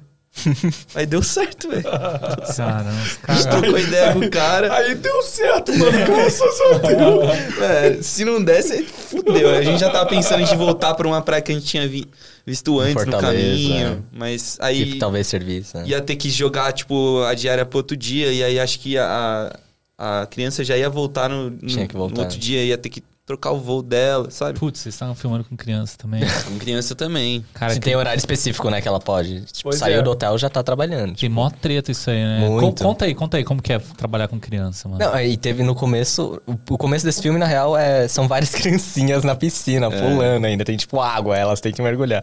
Tem, ah, tem várias restrições. Tem tempo de sete, então não pode. Tipo, são oito horas no máximo que ela pode estar em São sete. seis. Não, é, que na real acho que são quatro gravando.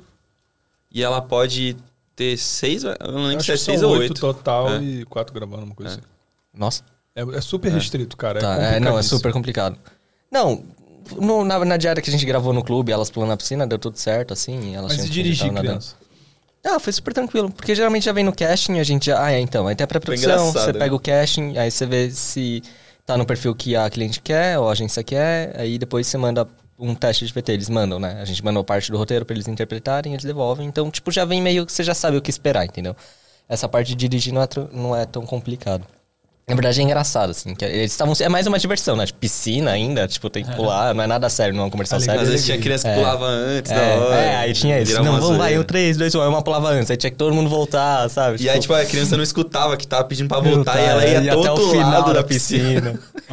tipo, tem esses perrengues. Aí, tipo, e a gente preocupado com o horário, né? Tipo, meu, não, não, né? hora passando, exatamente. Se passa, não dava. É, tipo, era só criança, não dava pra esperar. E aí tinha um lance também que a gente tentava otimizar de... com a protagonista, o mínimo de cena possível. A gente ia gravando todo o restante e aí só colocava ela na hora de, de gravar a cena dela, né? Porque a gente... Se a gente não tomasse essa preocupação, a gente, a gente ia acabar estourando essas quatro horas no final da diária. E aí não ia ser legal. Mas foi super legal. A atriz era super talentosa, ela, se entre... ela tava super empolgada pra fazer o filme, que é super importante, né? O talento tá, tá de cabeça no filme. Então, ela, ela sugeria o que ela podia fazer, sabe? Foi bem tranquilo. Ah, Foi quando bem tem tranquilo. ator assim é legal. É, não, super. Vocês tiveram mais alguma história assim, mais maluca assim, que vocês fizeram junto? Ah, não. É, É- Essa viagem aconteceu muita coisa, né? Engraçada, assim, até o bagulho da cabra. Não, mas não é Mas- perrengue de mas é um negócio né? que não tem nem como É, contar é, Não, também, não, não é um perrengue de Ih, sete. é o abacaxi do Met Não, não. Mother. É, bem, é bem quase, quase tipo isso. isso. é. É só, é só vivendo mesmo pra. é, não tem nem como explicar. Tipo, Esse- esses processos todos de pré-produção, produção e tudo, a gente vai aprendendo com, com o passar do tempo. Porque, tipo, Super. cara, é fogo, né? Você trabalha numa área e depois no audiovisual você sempre vai pulando ali e aprendendo um pouquinho. Mas tem jeito de aprender esses processos todos, não tem? Tem um jeito pra você aprender isso Você, muito mais rápido. é olhar que eu virei o rei. Caraca, mano.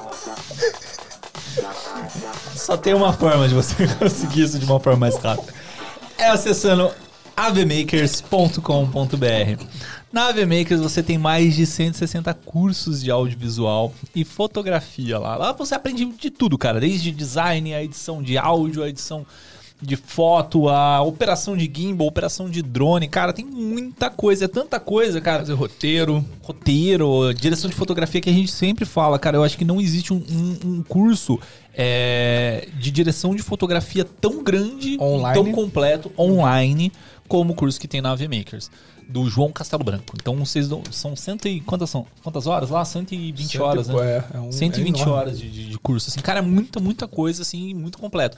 Então, assim, você tá na dúvida, pô, eu não sei se, se é isso é pra mim, não sei. Você vai entrar lá em avmakers.com.br e lá vai ter uma- um campo de pesquisa. Você vai pesquisar lá o curso que você quer fazer. Ah, sei lá, eu quero, sei lá, meu gimbal tá meio zoado, não sei calibrar direito isso aqui, não sei sei lá, fazer umas imagens bonitas, tá saindo estranho. Entra lá, pega o curso, assiste o curso lá do, de gimbal que você vai melhorar. Ah, eu quero melhorar a edição, porque edição normalmente é o que a galera mais, mais procura, né? Então, pô, sei lá, não sei mesclar minha música aqui, eu quero reduzir essa música de 5 minutos para 1 um minuto. Como que eu vou fazer isso? Você vai entrar no curso da VMakers e vai aprender a fazer isso aí lá. É, e aí você fala assim, putz, mas não sei, cara, não, não tô sabendo se esses professores aí são realmente legais. Cara, você vai entrar no YouTube, tem muito conteúdo gratuito lá no YouTube com os professores oficiais da VMakers. Então, E é não, só nome de peso. Só nome de peso. Não vai ter desculpa pra você falar que não vai fazer a VMakers. E aí entrou lá, você fala assim, putz, mas e o preço? Você vai usar o nosso cupom SMIA99 e vai pagar 99 reais por mês na sua assinatura. O mais barato. O mais barato. Todas as promoções que ele sai, sai lá, sei lá, 129, tem um tempo aí até que saiu 109, mas o nosso cupom é mais barato, então usa lá SMIA99 que vocês fortalecem o SMIA, além de conseguir o melhor preço para aprender o audiovisual. avmakers.com.br Impressionado. Cara, já falamos aqui das produções de vocês, já falamos aí sobre os perrengues, sobre as histórias. Agora eu quero saber um pouco dessa parte mais de produtora. Porque eu acho que a gente nunca teve um episódio muito falando sobre relação de produtor em si, né? Porque você falou assim, vocês têm diversos diretores, né? É, como que funciona essa questão para você vender para o cliente e como que funciona a relação com a agência, né? Porque a agência ela vai chegar com um briefing para você. Eu não sei se vocês atendem um cliente direto também. Como que funciona essa parte da produtora? Então, a gente gosta muito de poder direcionar quem a gente acredita que pode fazer bem o filme. O caso do desse filme que a gente tava contando agora foi exatamente isso. A gente trouxe o filme pro O'Hara porque o filme tem a cara dele. Né? é, tipo, só, só pra gente entender, por exemplo, o cliente vai chegar com o briefing para você e você vai falar, ó, É. eu, eu acho que o, o, o diretor que vai atender esse, é, esse seu filme é o O'Hara. Então, como É o- funciona o processo? Chegou o filme pra gente, aí a gente participa da concorrência. Quando chegou o filme pra gente, a gente conversou, né? Eu com os meus dois sócios, o Caio e o Bruno. E foi muito curioso, porque quando chegou o briefing desse, desse filme, a gente tava rodando com ele. E ele tava muito fresco na nossa cabeça. E ele tava meio que solto, né? Na época, e a gente falou, pô, mano, seria da hora levar esse filme pra ele, né? E aí, a partir desse momento, a gente conversa com ele para começar a elaborar um tratamento para concorrer com esse filme com outras produtoras. Então, normalmente, não é, é claro que tem filme que chega já definido pra gente, ali pra areia, mas na maior parte das vezes a gente vai estar participando de concorrência com outras produtoras. Explica pra galera o que, que é tratamento. Exatamente. E aí a gente vai chegar no lance do tratamento. Tratamento basicamente é, é, depende, claro que depende de filme para filme, mas nesse caso a agência chegou com uma ideia de filme pra gente e a gente tem que dar um tratamento nessa ideia visual, né? Trazer referência, trazer o que o O'Hara queria trazer de linguagem pro filme. É uma apresentação, Uma tratamento. apresentação, PPT ali, basicamente. É, mostrando tudo que ele quer trazer de conceito, desde o áudio do filme até a fotografia, por exemplo. Figurino, Movimento, é. figurino. Objeto de arte. Deixa eu te interromper um segundo pra dar uma dica pra galera.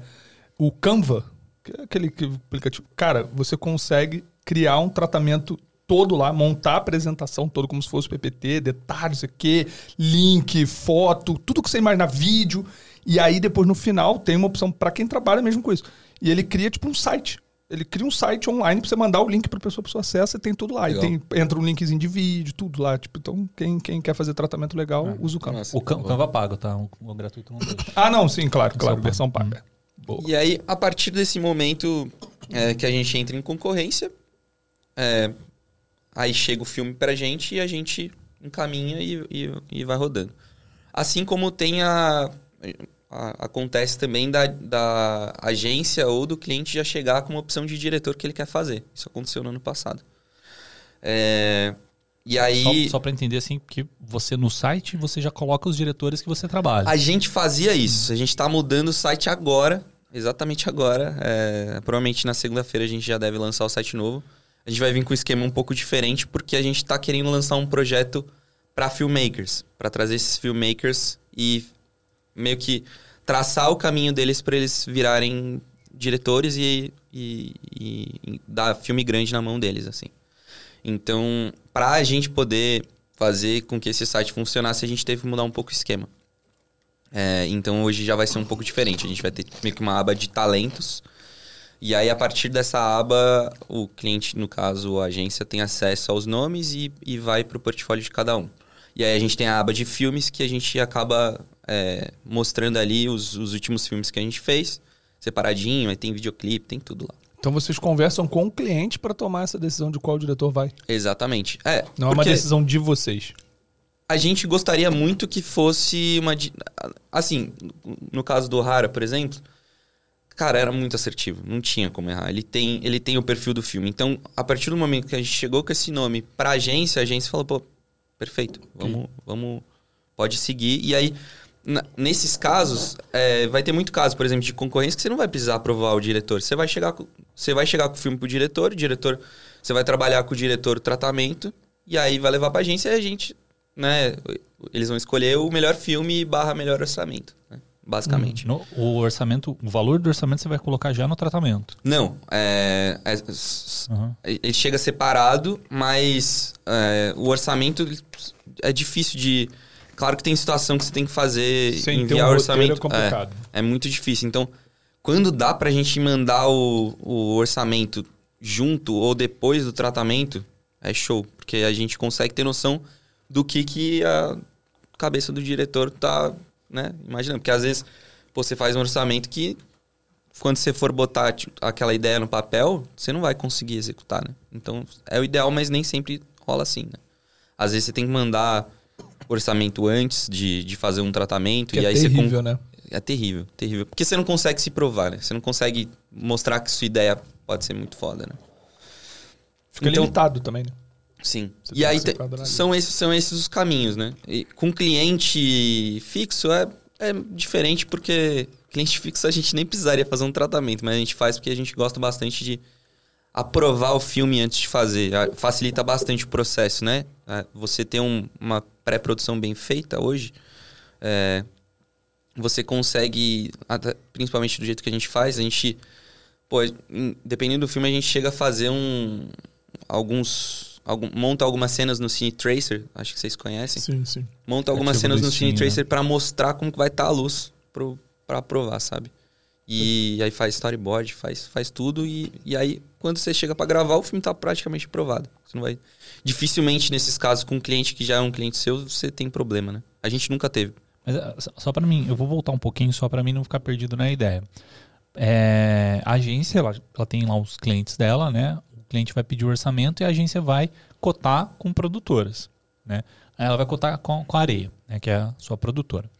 É, na Areia você tem diversos diretores que aí você pode até apresentar o portfólio deles que não foram feitos na Areia em específico, né? Para tentar ganhar aquela concorrência. Aí você vai apresentar o, o- o diretor que vai fazer vai apresentar o tratamento, que seria basicamente o, o- a proposta né, Uhum. do que você vai fazer com o mood, com, com. Você já coloca um roteiro, alguma coisa assim no, na proposta? Sim. É, é, é que depende muito. Tem, tem filme que chega com o roteiro pronto e aí a gente dá o tratamento no roteiro. Aham. Tem filme que chega que não tem roteiro, né? Tem uma ideia e aí a gente faz do zero realmente. E aí é legal que esse roteiro esteja ou dentro do tratamento ou junto pra, pra poder, pro cliente poder entender qual que é a sua ideia, né? E aí você manda o tratamento para a agência. Nisso, teoricamente, você ainda não ganhou o, o Exato, cliente. É um- É um, exatamente. trabalho Aí- que você está fazendo de graça. É né? aí que, é aí que, que, que tá o, Uhum. o grande calo aí do...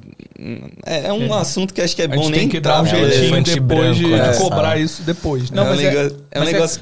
É complicado. É, É. Falando isso porque assim, eu, eu- o estúdio anterior que a gente tava aqui, que a gente, que a gente tinha no SMIA, é dentro de uma agência de publicidade aqui de São Paulo. E assim, eu por mais ser uma produtora, é que, é que era um co-work ali dentro, a maior Uhum. parte do co-work era a agência de publicidade.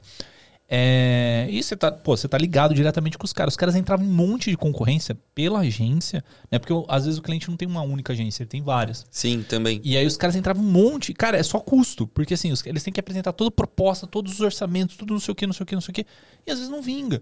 Né? Então, a, a- com, produtoras que trabalham em publicidade, acontece muito disso também. Né? De você Sim. ficar mandando vários tratamentos até conseguir fechar um, Sim. o, que o, o que o cliente, sei lá, aprova, sei lá, por, por budget ou pela, pelo ideal mesmo que você propôs. É, mas aí, beleza, você mandou o tratamento, você mandou o orçamento também, né? Com, com o valor com o cliente. Beleza, o cliente aprovou. Falou, não é isso aí que a gente quer, bora, bora fazer isso aí. Aí como que faz? É, existe a- o contato direto você com o cliente, a intermédio sempre da agência? Como que, que faz para chegar É. ao final do produto? Quando tem agência no meio, a gente praticamente não trata. de- é, assim, é, com o cliente é só, é só PPM ou alguma call de apresentação. Fala o que, que é PPM. é. PPM é.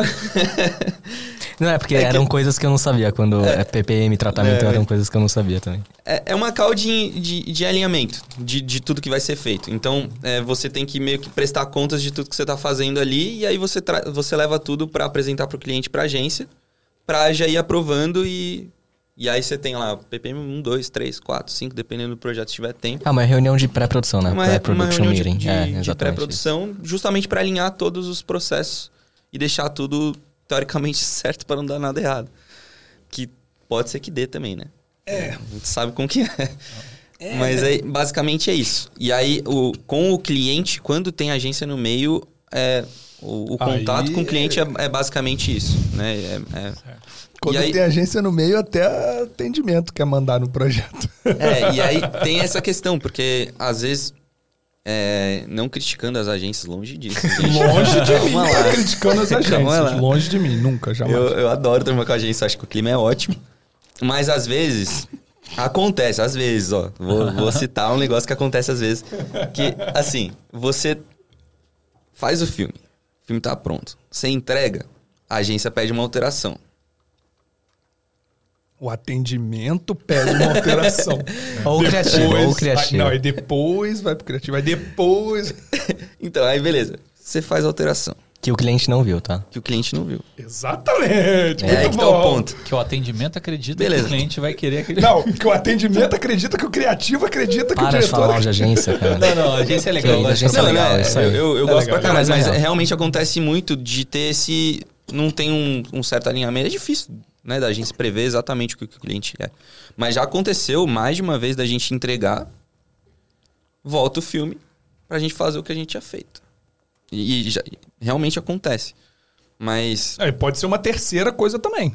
Tipo, a agência acha que o cliente quer uma coisa, tu Sim. fez outra e o cliente quer outra. Exatamente, exatamente. Então, às vezes essa comunicação fica difícil porque a gente não trata diretamente com o cliente. A gente está tratando com a agência, a agência leva. É, é a agência que faz o atendimento do cliente, no caso, né? E aí a gente faz o atendimento da agência. Então, nesses casos é assim. Agora, quando você está lidando diretamente com o cliente.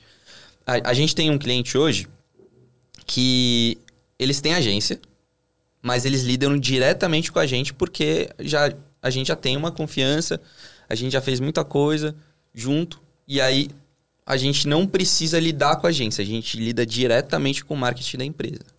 Tá. Mas isso é bem raro, bem Mas- raro. Quando, tem, quando é cliente maior, assim, que tem agência, é difícil de lidar direto com o cliente, você vai estar lidando com a agência. Mas a sua relação de pagamento continua com a agência. A Sim. a agência te paga, mas o Ah, cliente. acerta. Depende, na realidade, depende. Mas normalmente sim, porque aí tem um fizinho em cima, né? Que eles, que eles pegam. Mas é muito de caso para caso. Tem casos que a gente recebe, mesmo com a agência intermediando, tem casos que a gente recebe direto do cliente também.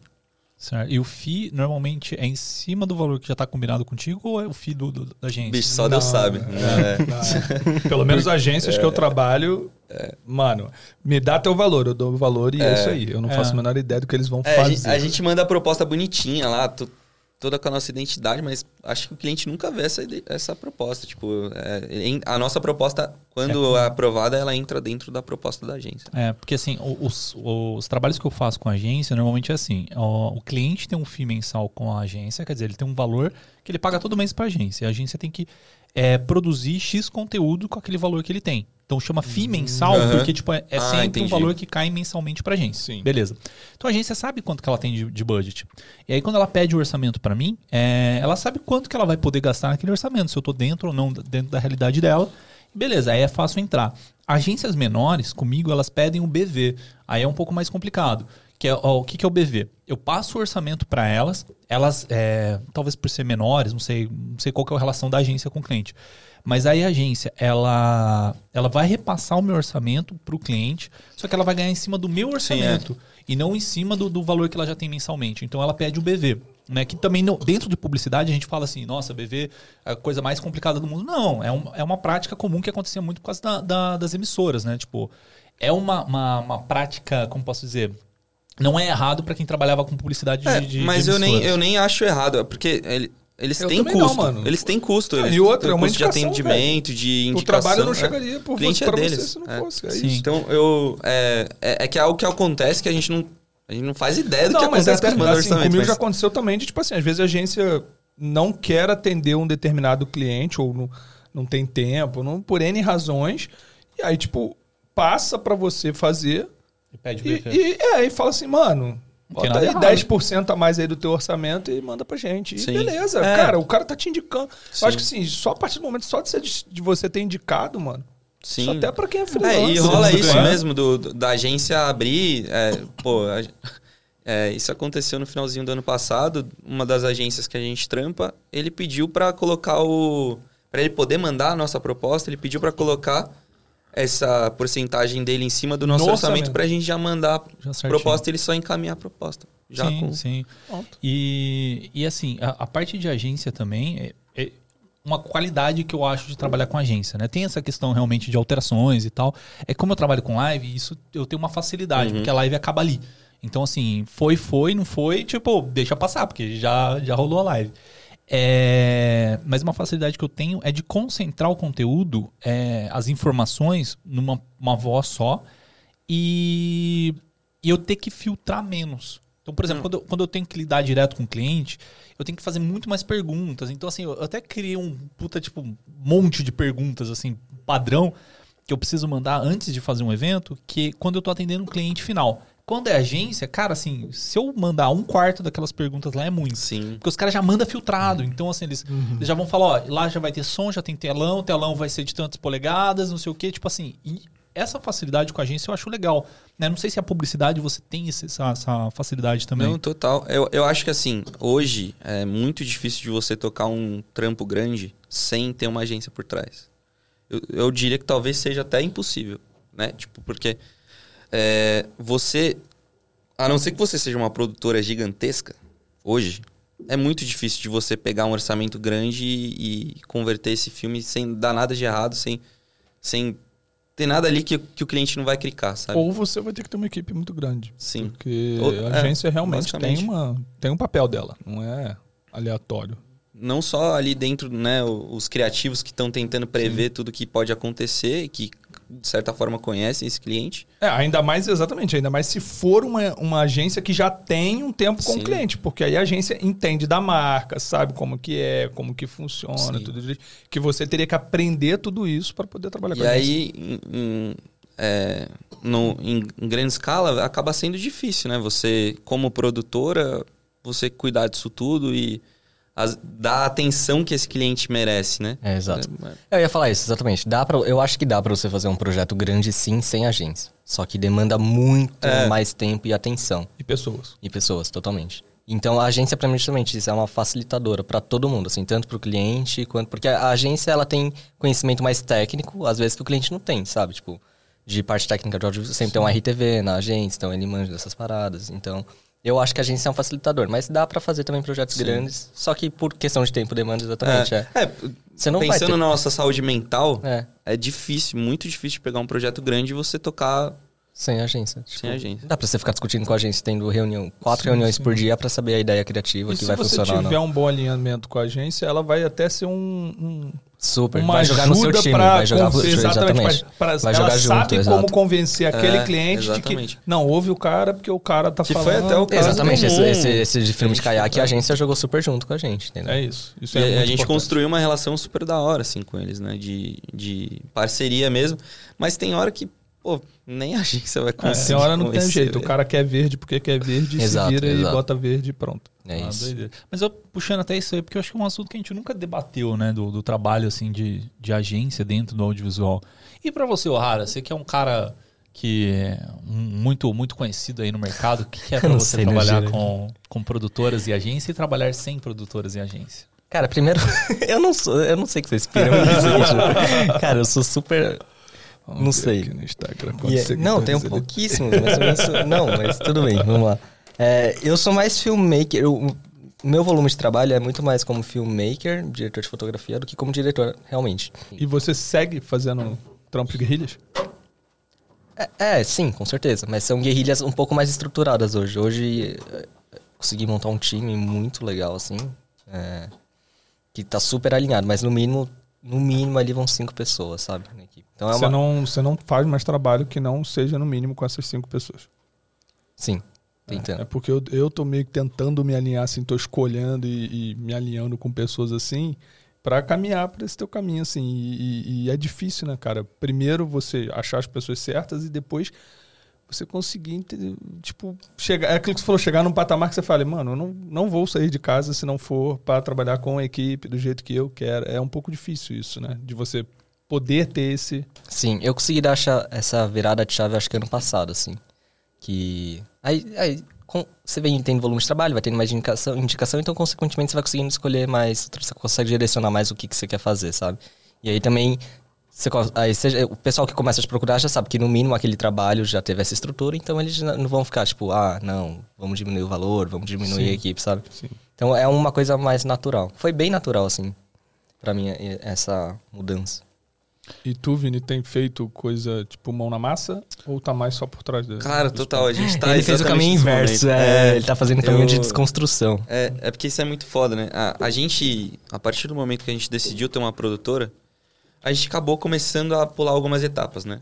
Eu, com a minha idade, é, seria muito difícil de Com a dirigir tua projeto. idade era pra tu tá editando vídeo ainda, É, então, moleque. exatamente. É, é muito difícil de você dirigir um projeto com essa idade, né?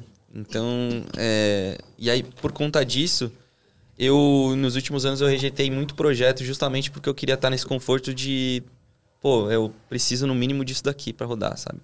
E aí eu comecei a perceber que eu tava não só rejeitando a oportunidade de estar fazendo trampos legais, de estar vivendo e ganhando grana, Uhum.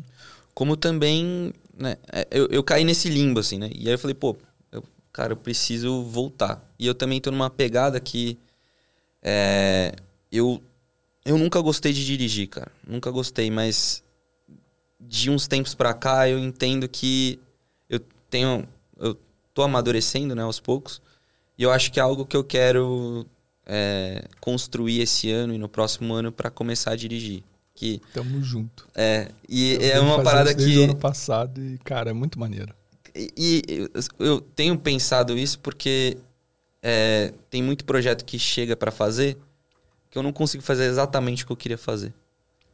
Eu não consigo. É, é muito difícil de colocar exatamente a linguagem que eu queria ali, sabe? Então eu tô sentindo essa necessidade e tô tentando quebrar algumas barreiras que eu tenho com essa questão da direção de coisas que eu não gosto, assim.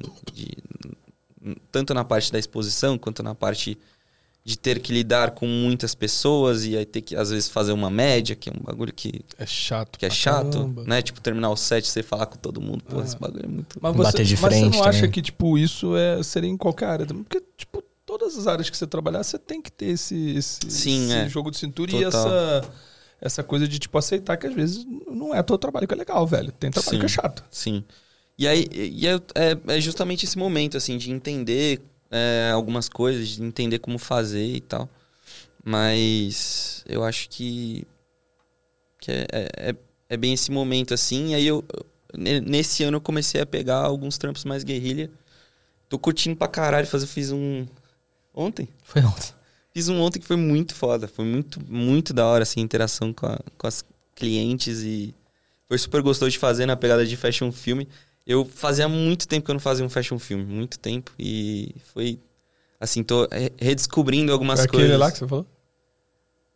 Que eu fiz também, não. Não, não, não, não, não, não. É... Não, e eu, eu queria falar outra coisa, assim, tipo, porque quando eu era guerrilha, bem guerrilha, eu olhava produções grandes e eu falava, nossa, que desnecessário, sabe? Tipo, realmente precisa de tudo isso? Eu, eu, eu era É bom desses, você assim. citar isso. Sim, eu era desses que falava, meu, nossa, mas precisa de tantas pessoas, assim, pra fazer isso? Porque você vai vir, você fala assim, pô, eu sozinho eu conseguia, tipo, você tem essa... Você acha que existe uma cultura disso hoje no Instagram? E outras redes sociais? Porque eu vejo muito isso. Como assim? Uma galera que, tipo assim, você não precisa de nada para fazer um cinema. Ah, tá. Ah, tem, mas... Tem muito disso. É, mas, Mas- acho que é mas pra, mais pra audiência isso. eu né? acho que isso é bom por um lado, pra incentivar realmente a galera a fazer. Tá, sim. Mas por Verdade, outro verdade, lado, verdade. cara, pô, cria uma ideia de que, tipo, realmente. É muito isso. A pessoa fica com a sensação de que. Ah, cara, tipo, uma vez num grupo lá, não sei se não foi no 2000, não, mas alguém falou um troço assim. Alguém postou aquela cena de Roma, do, do filme, que a câmera vai acompanhando a mulher dentro d'água, assim, até a PGB lá do fundo do mar. Que tem tá um puta ligado? trilho. É, que, Tá. mano, é uma estrutura absurda, o cara. não sei o quê. E aí vem um cara e falou: Pra que isso? Isso aí dá tranquilo pra fazer com o Ronin. eu falei, meu Deus do céu, eu não acredito que Então o cara tá faz, um bagulho. Oscar, É o cara. Saca, tipo. É que, meu, como é- daria, assim, você faria, mas não ficaria daquele jeito. Exatamente, porque, cara, o que eu comecei a entender depois é que o que faz um filme bom, no final, bonito, que você fala assim, cara, como essa pessoa fez isso? Como eles o fizeram time. esse filme?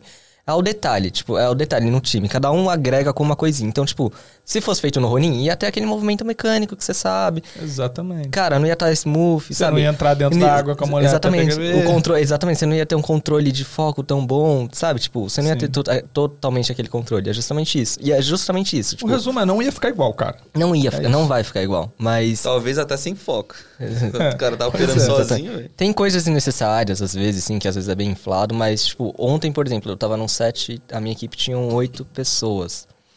E era um fashion filme, assim, que você divide set com foto. E aí, a produção, com razão, tipo, tava meio cheia a casa. Tem limite de pessoas, porque quando é uma locação numa casa, tipo, você pode levar, tipo, até 30 pessoas. Tava estourando um pouco, aí perguntaram pra mim, poxa, não dá pra tirar alguém da sua equipe pra reduzir? Eu falei, não dá, tipo, não tem como, de verdade. E aí, no, no set foi uma doideira, foi corrido, tipo, quase passou do, do- da hora de terminar.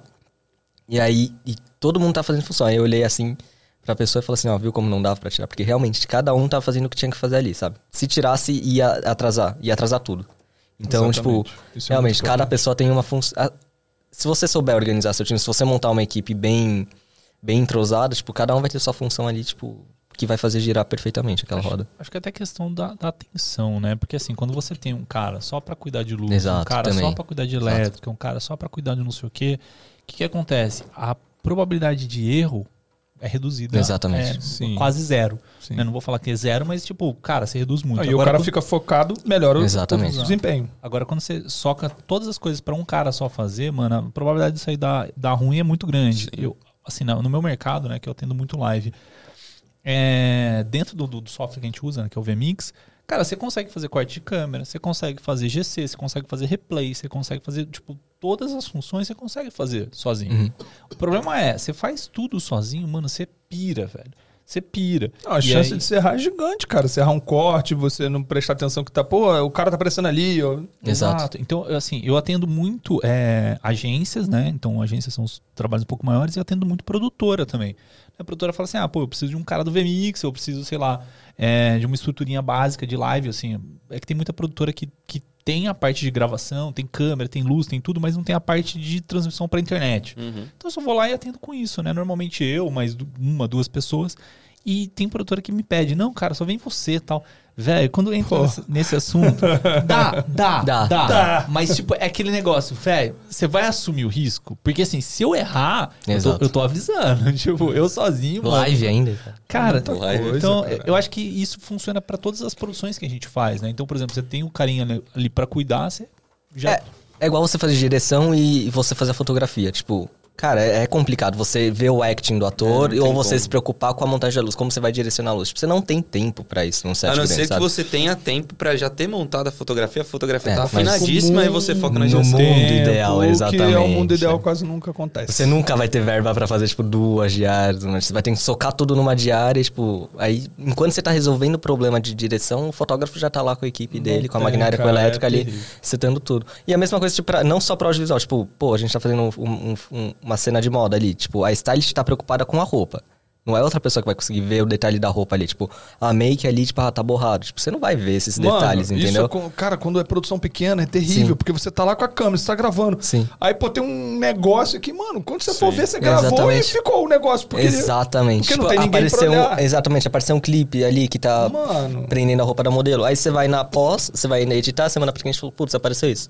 E aí? Pô, não dá pra usar o take. E já era. Entendeu? Tipo, cada. era. Então, como cada pessoa ali no set faz uma diferença enorme, assim. Pra, é justamente pra ter a garantia de, tipo, não vamos errar, tá ligado? Cara, acho que é bem isso mesmo.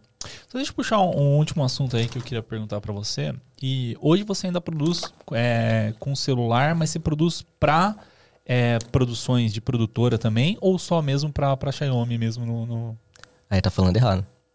Não é Xiaomi? Ah, é, mas, boa! É que tem esse assunto. Eu- Como que a gente ia terminar o episódio se eu falar esse assunto? Xiaomi, Xiaomi, Xiaomi, Xiaomi. O que mais que eu já ouvi? Todos errados. aí.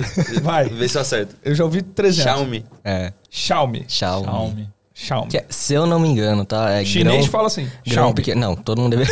é o nome, tipo, Xiaomi. Que é Uhum. grão pequeno, são tipo duas sílabas. Mas eu confesso que quando eu fui fazer a Como é que é entrevista. grão pequeno? Grão, grão, Ah, grão pequeno. pequeno. Eu acho, tá? Não tenho certeza. assim. Mas acho que era isso. Porque quando eu fui fazer. Eu, eu também, quando eu fui fazer a entrevista, quando eles me ligaram, eu fui ver como era que pronunciava. Aí é Xiaomi.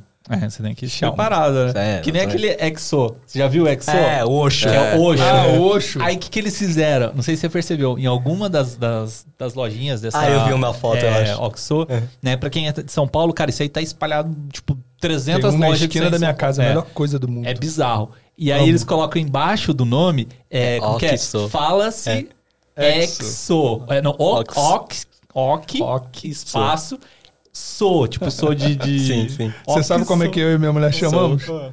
Ah, vai lá no Xoxo pegar alguma coisa. a gente chama de Xoxo. Não, mas seria uma boa, uma boa sacada, tipo, eles fazerem que nem o Mac, né? O É, Mac trabalhou com sim. isso, né? Tipo, ah, ninguém fala McDonald's, fala Mac. Mac. Aí colocaram, tipo, Mac. Mac. É igual o Leroy Merlin, né? Não é Leroy É. Merlin. Tipo, eles assumiram. Se fala Merlin. Leroy. Ah, é, no Brasil é, o único lugar que, que fala Leroy Merlin, né? É, é. porque é francês. Eu nem vou tentar pronunciar aqui Leroy Merlin. Leroy Merlin. É, Leroy. É, mas é uma parada isso aí. Mas é isso aí. Falando do, do celular, você- Não, só pra Xiaomi eu.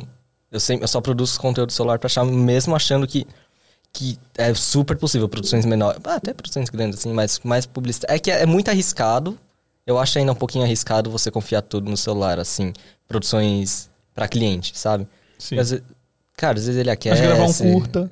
seu. Não, super. Quando você tem controle da situação, eu acho. E, tipo, não tá uma coisa super em risco assim. Por exemplo, quando eu vou gravar um, um- algum projeto grande da Xiaomi, eles me mandam reservas. Vários celulares reservas, tipo, quatro, sabe? Porque, Ah, é, pode cair. Pode Meu, celular, quem nunca derrubou o celular no chão? Pode N gravar razões. num lugar que tá muito quente e o Exatamente, celular desligar por temperatura. Isso não quer dizer exatamente. só o Xiaomi, não. O iPhone faz a mesma Qualquer coisa. um. Não, meu Xiaomi nunca aconteceu isso, na esfria, Mas pode acontecer. Mas pode acontecer, exatamente, É, por isso que eles mandam. Mas é, eu, eu ainda acho um pouco arriscado, sabe? Produzir pra. É, porque assim, tem- depende também que tipo de produção. Porque tem. Eu acho, às vezes, muito mais válido. Eu faço muito. Não faço tanto mais agora. Mas eu fazia muito TikTok pra marca, mas você gravar com câmera profissional e tal. Eu acho que perde totalmente a linguagem. É tipo o tiozão querendo ser jovem, sabe? Quando você faz um TikTok com uma câmera legal. Você tipo acha que é muito melhor fazer com o celular? eu acho muito legal, mais legal fazer com o celular e a pessoa, tipo, não num set, mas tipo, eu acho que dá mais engajamento, assim, uma coisa natural. Porque É quando porque fica mais natural, as É, pessoas vão... exatamente, já dá mais engajamento. criar A um gente não cria uma barreira, A né? gente já já- citou aqui aquele caso de uma mulher famosa que era que fazia comida, sei lá, qualquer coisa assim de receitas e tal e que ela usava uma câmera de entrada e tal e aí quando ela ficou gigante e tal, aí trocou pra outra câmera, ela começou a perder viewer porque a galera tipo, A produção ficou tipo muito too much, profissional, ficou é. estranho. E eu, eu acho que é meio por aí. Eu acho que é, tem, tem suas linguagens, assim. Celular, se você não tiver acesso a uma, uma, uma câmera, uma super câmera ou uma câmera mais profissional, cara, ele vai resolver o que você vai precisar fazer. Agora, se você. Tipo, ele. E pode Sem ser um start exa- também. Exatamente. Pode ser um, com certeza pode ser um start hoje em dia mais ainda. Mas se for pra produções, como você perguntou, eu acho que ele tem que ter a linguagem, sabe? Não é, não vai tentar reproduzir uma câmera profissional, não vai tentar fazer o papel dele numa É muito câmera difícil profissional. de é. expor, né? Tem, Tem a limitação. É, os controles não são tão range, rápidos, não, né? não. É, tipo, Por você- mais eu que você use aplicativos e tal. não- Sim, é, é mais incerto, assim. Eu tava numa experiência esses dias com os camaradas meus, a gente tava falando é, que às vezes você bate o olho no vídeo, você sabe se aquele vídeo vai te entregar ou não a informação que você quer. Aí galera não falou, não, pô, tem que ser bem produzido, tem que ser bem produzido. Cara, às vezes você quer aprender como fazer, sei lá, feijão. Velho, se você olhar um vídeo muito bem produzido, você vai falar, ah, mano, esse vídeo não vai me ensinar. melhor é a Agora- tia, agora- quero ver a tiazinha agora- ali filmando assim, falando, né? Aí, que- que- eu vou pegar o feijão. Deixou de molho 12 horas aqui. a câmera virada pro outro lado. Não, eu, eu acho que entra muito nisso, né? Tipo, eu peguei esses tempos aí pra fazer umas produções de celular, assim. É. Podia fazer com câmera? Podia. Mas, cara, o negócio pedia esse celular, tipo, pedia entrega rápida. Pô, vou fazer tudo no celular. Eu fiz um, um- um trabalho de, de maquiagem lá pro. Pra um médico, né? Que ele ia pra uma festa tal. Ele falou, cara, faz uma- um vídeo da minha maquiagem. Fiz lá, tal, não sei o que, ficou mó show. Eu, pô, que bacana, né? É, aí, não sei se eu mandei esse vídeo pra alguém, sei lá, eu sei que uma, uma empresa de maquiagem pegou, gostou do vídeo, me chamou e falou: Ah, a gente vai fazer é, uma, um evento aqui, vão ser dois dias, e eu queria que filmasse as maquiagens de cada um dos maquiadores. Aí eram cinco maquiadores, cada um fazendo três maquiagens, quatro, quatro maquiagens, duas num dia, duas no outro dia. É, aí eu falei, pô, vou fazer tudo no celular e tal. Ficou legal, cara, ficou bacana. Mas assim, a edição eu não consegui ainda jogar pro celular. Ah, não, também não. Eu acho que edição- nunca consegui editar um vídeo no celular. Tem que ir mais com calminha, né? É, mas pô, ficou legal. Depois eu vou mostrar pra você. Pô, É, Cara, eu, eu fui fazer um frango de panela outro dia e tinha uma senhorinha. faz- juro, juro pra você. Aí era um vídeo daquele, mano. Celular horrível, qualidade horrível, a senhora falando, é, fazer isso aqui, isso aqui lá. Mano, ela tinha. Aí eu fui ver, mano, ela não tinha. Tipo assim, não sei quantos mil seguidores, muito mais de 100 mil, assim, tipo, era um número absurdo. todo É, acaba virando a linguagem do canal. né? Mano, e, e a- é- o que ela faz é gostoso, porque eu fiz e ficou bom. Mas eu ia falar, um amigo meu, inclusive, ele tá numa cidade do interior, o Júlio. O Júlio Urbano. Numa cidade do interior, ele gravou pro cliente com um celular, com um iPhone 13, talvez, o Pro Max, que já tem aquele efeito do Cinematic, né? Uhum. E aí ele mostrou, eu acharia que foi feito com uma 6300. Então tem esse nicho, eu acho que é bom. Tipo, o pessoal não tem equipamento, mas o cliente ainda pede uma coisa que seria impressionante, tipo uma barbearia pequena, só que aí o cliente vê, tipo, nossa, eles produziram um filme, mas na verdade foi com celular. Tipo, então eu acho que esse, tem um espacinho aí sim que, que tá começando a crescer bem agora pra isso. é bem louco. Isso. Mas é isso aí, galera. Vamos encerrando. Queria agradecer mesmo aí, cara. Brigadão aí. Valeu pelo papo. Finalmente. Que bom que vocês vieram. Sim. Que bom que você pôde trazer o Vini também. Que, pô, De última hora, fui bater na porta dele lá. Muito legal. Pô, eu tava cara. em cal, ele legal. foi correndo lá, tocou. Pô, maravilhoso. É mesmo? Ele chamou assim pra mim. É? Ai, que da hora. Ele mandou uma mensagem e falou, cara, vai estar só nós três. Eu falei, vai. Ele, pô, então... Vou chamar o meu meu vizinho, vizinho. aqui.